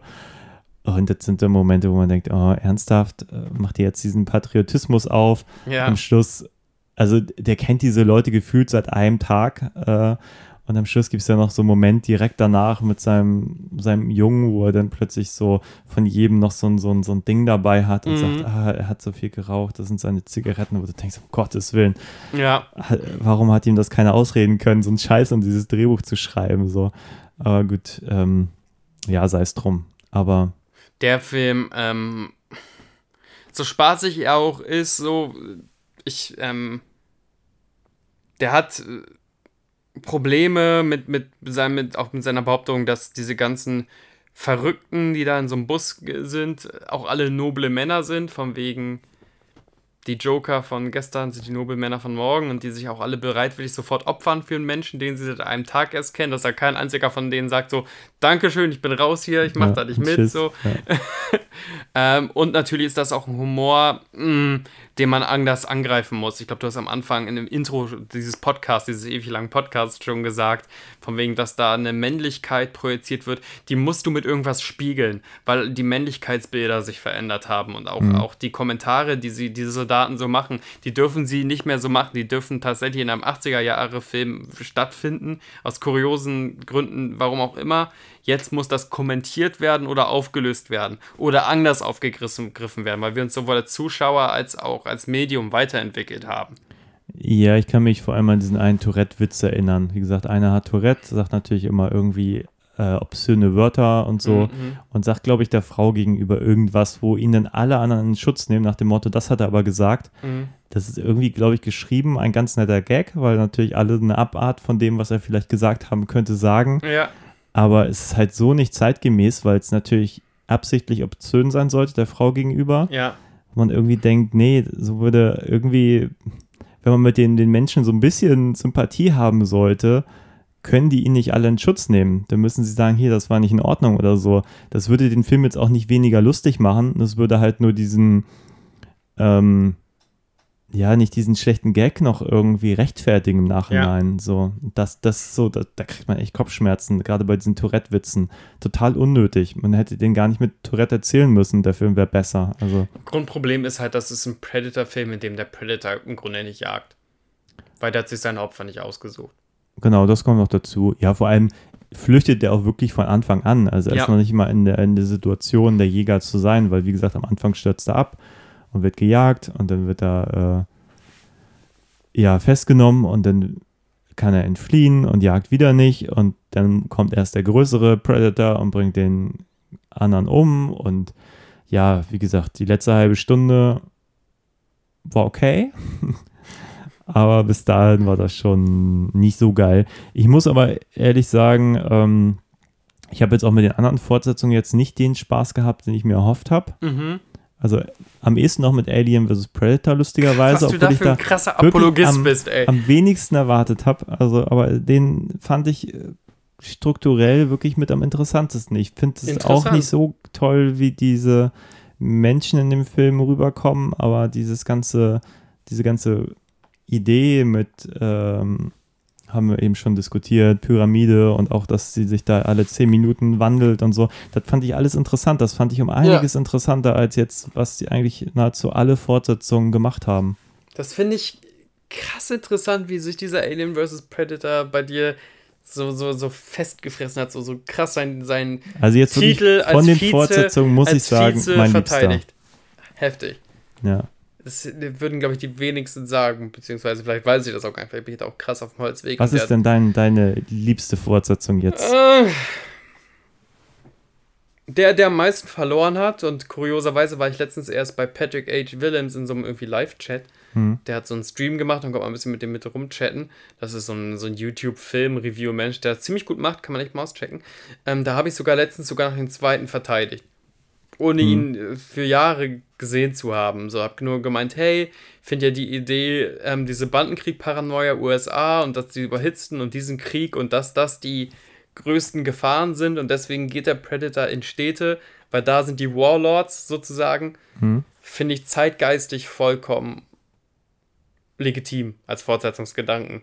Finde ich auch als Gedanken toll. Der Film erzählt es nur gar nicht. Nein, richtig. Das und dann habe ich jetzt diesen Film gesehen und dachte so, oh Mann, jetzt hätte ich gerne den Kommentar, den ich da in diesen Chat gegeben habe, gerne wieder zurückgenommen. Ja. Ähm, uff, schwierig. Also insgesamt ist das denn doch, ich fand doch eine amüsante Reise durch diese ganze Franchise. Ähm, Ja, ich muss auch sagen, es war jetzt gar kein kompletter Stinker dabei. Also ich Ja. fand die alle durchweg guckbar so. Aber trotzdem, gerade wenn man von Fortsetzung redet, da wäre mehr drin gewesen. Ich, ich, ich liebe halt, ich, ich wirklich, ich liebe dieses Monster. Das habe ich jetzt auch bei diesem Doppelmarathon gerade noch gemerkt, so dass Mhm. ich dieses, diese Franchise so unendlich gut finde und dass ich es so schade finde, dass keiner wirklich mal nochmal einen richtigen Kassenschlager mit diesem Beast äh, hingelegt hat, weil das so ein tolles Filmmonster ist und bestimmt Top 3 meiner Filmmonster. Ähm, Okay. mindestens, ähm, um deine Endfrage zu klären. Also, ich glaube, die Krone muss ja am Predator gehen. So. Ähm, zweiter Platz vielleicht Predators. Mhm. Dritter Platz The Predator oder Predator Upgrade. Ich Okay. benutze jetzt die AVP-Filme, die muss ich nochmal gucken, die kann ich jetzt nicht bewerten. Und dann tatsächlich auf dem letzten Platz ähm, Predator 2. Okay. So. Ja, sind wir gar nicht so selber- weit auseinander. Hätte ich ja. selber nicht gedacht. Ja doch, du fandest auch Predator 2 besser als Predators. Oder ist das nicht so? Und ich habe das nur falsch gedeutet. Oh, oh. Das finde ich jetzt schwer zu sagen. Nee, ich habe ein bisschen mein Problem. Also Predator 1 funktioniert für mich als Film sehr Mhm. gut. Ähm, ich glaube, ich finde die sehr unterschiedlich. Also ich finde die kaum jetzt zu sagen, der ist besser als der. Ich finde jetzt nur rein konzeptionell von den Fortsetzungen, finde ich Alien vs. Predator am spannendsten. Mhm. Ähm, Predator 2 hat auch irgendwie gute Ideen, aber der funktioniert für mich ganz lange nicht, weil ich einfach überhaupt nicht Teil der Ha- Handlung bin, wenn es denn überhaupt eine gibt, äh, Mhm. weite Strecken. Predators fand ich viel konzeptioneller, aber dafür irgendwie auch ein bisschen leblos. Mhm. Und Upgrade hatte ich meinen Spaß, aber es sind einfach auch sehr viele dumme Ideen drin, von denen ich mir gewünscht hätte, dass sie nicht drin wären. Ja. Aber ich muss sagen, von den drei Fortsetzungen, jetzt Predator 2, Predators und Upgrade, ähm, die sind für mich alle, haben alle so ein bisschen ihre Stärken und Schwächen, aber ich kann jetzt nicht sagen, der ist jetzt viel besser als der und der ist besser als der. Also so, so gut wie sie sein bei- könnten, sind sie ich- alle nicht. Ich kriege bei machen? dir kein Ranking? Wie unbefriedigend. Na gut, das Nein, muss das ich wohl finde ich akzeptieren. schwierig. Das, irgendwie sind die alle, haben die alle arge Defizite. Also gerade bei Predator 2 habe ich es nicht erwartet. Da habe ich jetzt echt gedacht, das wäre so ein bisschen so ein, so ein Augenöffner jetzt, aber das kann ich leider nicht sagen. Das ist. Danny Glover finde ich super, aber Mhm. den fand ich in anderen Filmen einfach besser als hier. Und da, teilweise ist der auch echt doof. Also auch diese ganze Gary Busey-Nummer. ah, Ich weiß nicht. Ich finde halt Gary Busey, das ist ähnlich Das war jetzt von einem Film auf jeden Fall die Herbst der Enttäuschung, würde ich mal sagen, der Predator 2. Ja, ja, da würde ich dir recht geben. Der hat Ja. am meisten verloren beim Rewatchen. Ja. Das ist äh, komplett wahr. Gut, ähm, um, um nochmal einen Blick in die Zukunft zu wagen, so letzt, letzter Schritt und dann müssen wir auch hier, glaube ich, raus langsam. Äh, Ach, die Leute können auch drei Stunden hören. ey, du, Okay. äh, dann direkt äh, abonnieren oder beim Film zum Dessert reingucken, ob man immer mal wieder so eine Drei-Stunden-Bombe droppt. ja. Äh, drei Stunden pure Unterhaltung für nichts, meine lieben Freunde. Das ist doch mindestens nichts, null. eine ähm, Empfehlung wert. Oder schickt Christian ein, ein Bier vorbei, damit wir hier nicht immer auf unseren eigenen Nacken trinken müssen. Ähm, Faden verloren. Ach so. Genau. Äh, Glaubst du oder hoffst du, dass der Predator diesmal keine achtjährige Pause braucht, bevor er wieder in, in, in Kino, Popkultur, Mainstream-Kultur Einzug findet? Und was wäre, um mal wieder einen deiner wertvollen Skript-Tipps äh, dir zu entlocken, was wäre denn dein Angle für eine potenzielle äh, Fortsetzung? Ähm, ja, gut, das mit der Pause ist natürlich so eine Sache, ne? Also zwei Jahre sind jetzt schon vergangen seit 2018. Wir sind nur noch sechs Jahre. Und dieses Jahr ist äh, quasi dank äh, Covid-19 tot. ja. Also äh, drei Jahre Pause wären sowieso mindestens. Ähm, ja, ich glaube, ich fände es cool, wenn man die Ursprungsidee wieder ein bisschen aufgreift und zwar konsequenter umsetzt als jetzt in Predator 1. Also, ich weiß nicht, ob ich die Idee beim letzten gebracht hatte, aber diese Idee, ähm, wirklich Ziele des Predators zu definieren, Mhm. das könnten ja Dr Drug Lords auf der ganzen Welt sein oder irgendwie krasse, krasse Kämpfer, ja. wie auch immer die sich definieren. Vielleicht ein bisschen mehr so eine Videospieldramaturgie sogar, noch, dass man vielleicht sogar durch, durch irgendwie jedes Ebenen, Land stellt seinen krassesten Kämpfer, um gegen die Aliens zu kämpfen. Ja, so. ja, ja, ja. Oder irgend so ein Ding. Ähm, Zukunft der Welt hängt davon ab, von so, so einem ultimativen Mortal Kombat gegen den Predator. Ich habe ja auch gerade zum Spaß gesagt, Bloodsports meets Ja. Predator fände ich gar nicht schlecht, so, ja.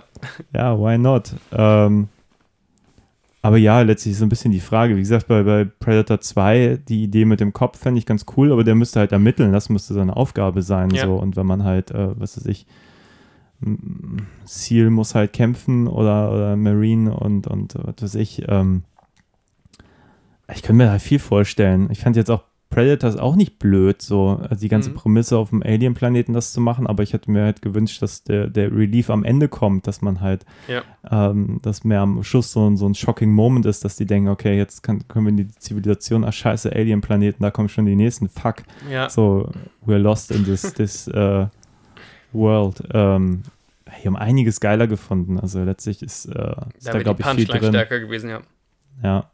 Aber ich glaube, die Sache ist halt, äh, ich, wie gesagt, da waren jetzt auch schon ein paar Ideen drin, wo ich sagen würde, da müsste es hingehen. Also wichtig wäre halt, und das ist ein bisschen mein Problem mit diesen ganzen Gimmicks immer, auch wenn du so klassische Vampire nimmst oder so, Mhm. ah, dann sind sie plötzlich gegen Sonnenlicht immun, weil sie die Bräunungscreme auftragen und so. Und du nimmst denen einfach den Reiz. So. Und Ja. ich glaube, der Reiz eines Predators liegt darin, dass der auch mal, wenn er merkt, okay, mein Gegenüber ist jetzt ein gleichwertiger Kämpfer, aber natürlich nur, wenn ich jetzt nicht mit einer Laserwaffe auf ihn baller, weil dann ist er Moose, sondern dann ziehe ich meine Rüstung auf und, Und möchte auf mit einmal ihm mit mich auf den Fäusten. Schwertkampf so. einlassen, ja. Ja, und wenn Genau. er dann gegen Schwarzenegger antritt, dann hat man irgendwie das Gefühl, da sind für einen Moment so gleichwertige Leute.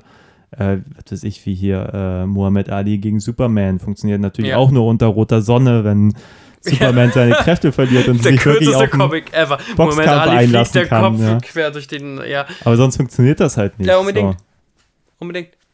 Mein Ja. Pitch wäre, wir sehen, was mit den Predators unter der Woche passiert.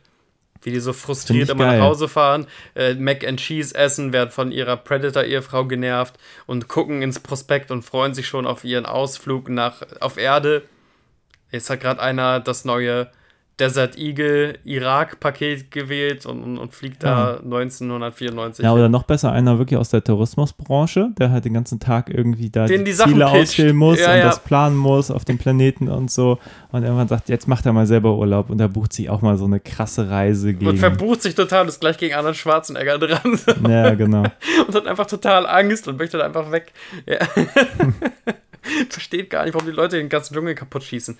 Nee, ähm, jetzt mal Spaß beiseite. Ich hoffe tatsächlich, und ich sehe es auch an dem Videospiel, das sich wohl, glaube ich, ganz gut verkauft, dass der Predator irgendwie noch keine Müdigkeit ausgelöst hat, dass die Leute immer noch den Predator als Figur faszinierend und geil finden und vielleicht, ich kann ja nicht in, immer in jeder Folge sagen, Blumhaus übernehmen sie, aber Ja. vielleicht findet jemand irgendeinen Weg mit so einem mittleren Budget, Aber so eine Predator-Familie, auch mal mit einer Predator-Frau und einem Predator-Baby oder so einem kleinen, kleinen Und dann ist auch mal so ein Predator-Hund, aber das ist nicht so ein Messerhund, sondern einfach so ein, so ein schöner Wauzi. Ja, hier bei, bei äh, Dings hatten die doch, bei Upgrade hatten die ja auch schon so ein Ja, dann wird Schoßhündchen. er, genau, so. wird er ja irgendwie Das durch kann ja auch alles niedlich sein und so und familiengerecht, schön Ja. ab 12, los geht's. Ja, ja, vielleicht, vielleicht lässt man uns doch nicht ans Sequel, vielleicht irgendjemand anders. Ich hoffe aber jemand, der gescheit ist. Fertig. Vier Stunden gelabert. Predator, ja, ganz reicht für heute. kann Also, Fil filme zum Dessert.de Genau. und Sharen, liken und auch kommentieren. Ich Ja, nicht müde, kommentieren. das äh, zu Erzählt doch mal, wie findet ihr die Predator-Reihe? Welches sind eure Liebsten? Sagt ihr auch Predator nicht Predator?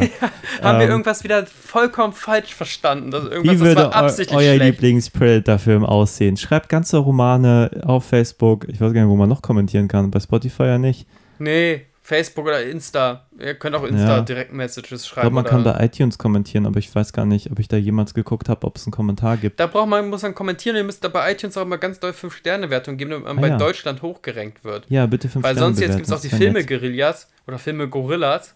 Steven Gätchen und noch irgendwelche Leute. Die machen jetzt auch Filme-Podcasts. Da guckst du doof. Haben Ah, letztens ah. über Deutsch, Deutsch-Adaptionen geredet, also deutsche Romane. Ja, ja Ah. sie. Und die, die sind jetzt unsere Feinde. Jetzt müssen wir gegen Steven Ja. Gätchen sogar ran. Ja, Obwohl der, glaube ich, schon sieben Filme-Podcasts. Ja, dem kann sein, keine Ahnung. Noch kein Wer gehört. den eigentlich zum Filmexperten? Jetzt fange ich so Beef mit Steven Gätchen an auf die letzte Minute. Wer hat dem zum Filmexperten gemacht? Der kann doch nichts. Dem Opfer. Dem, dem ans Opfer.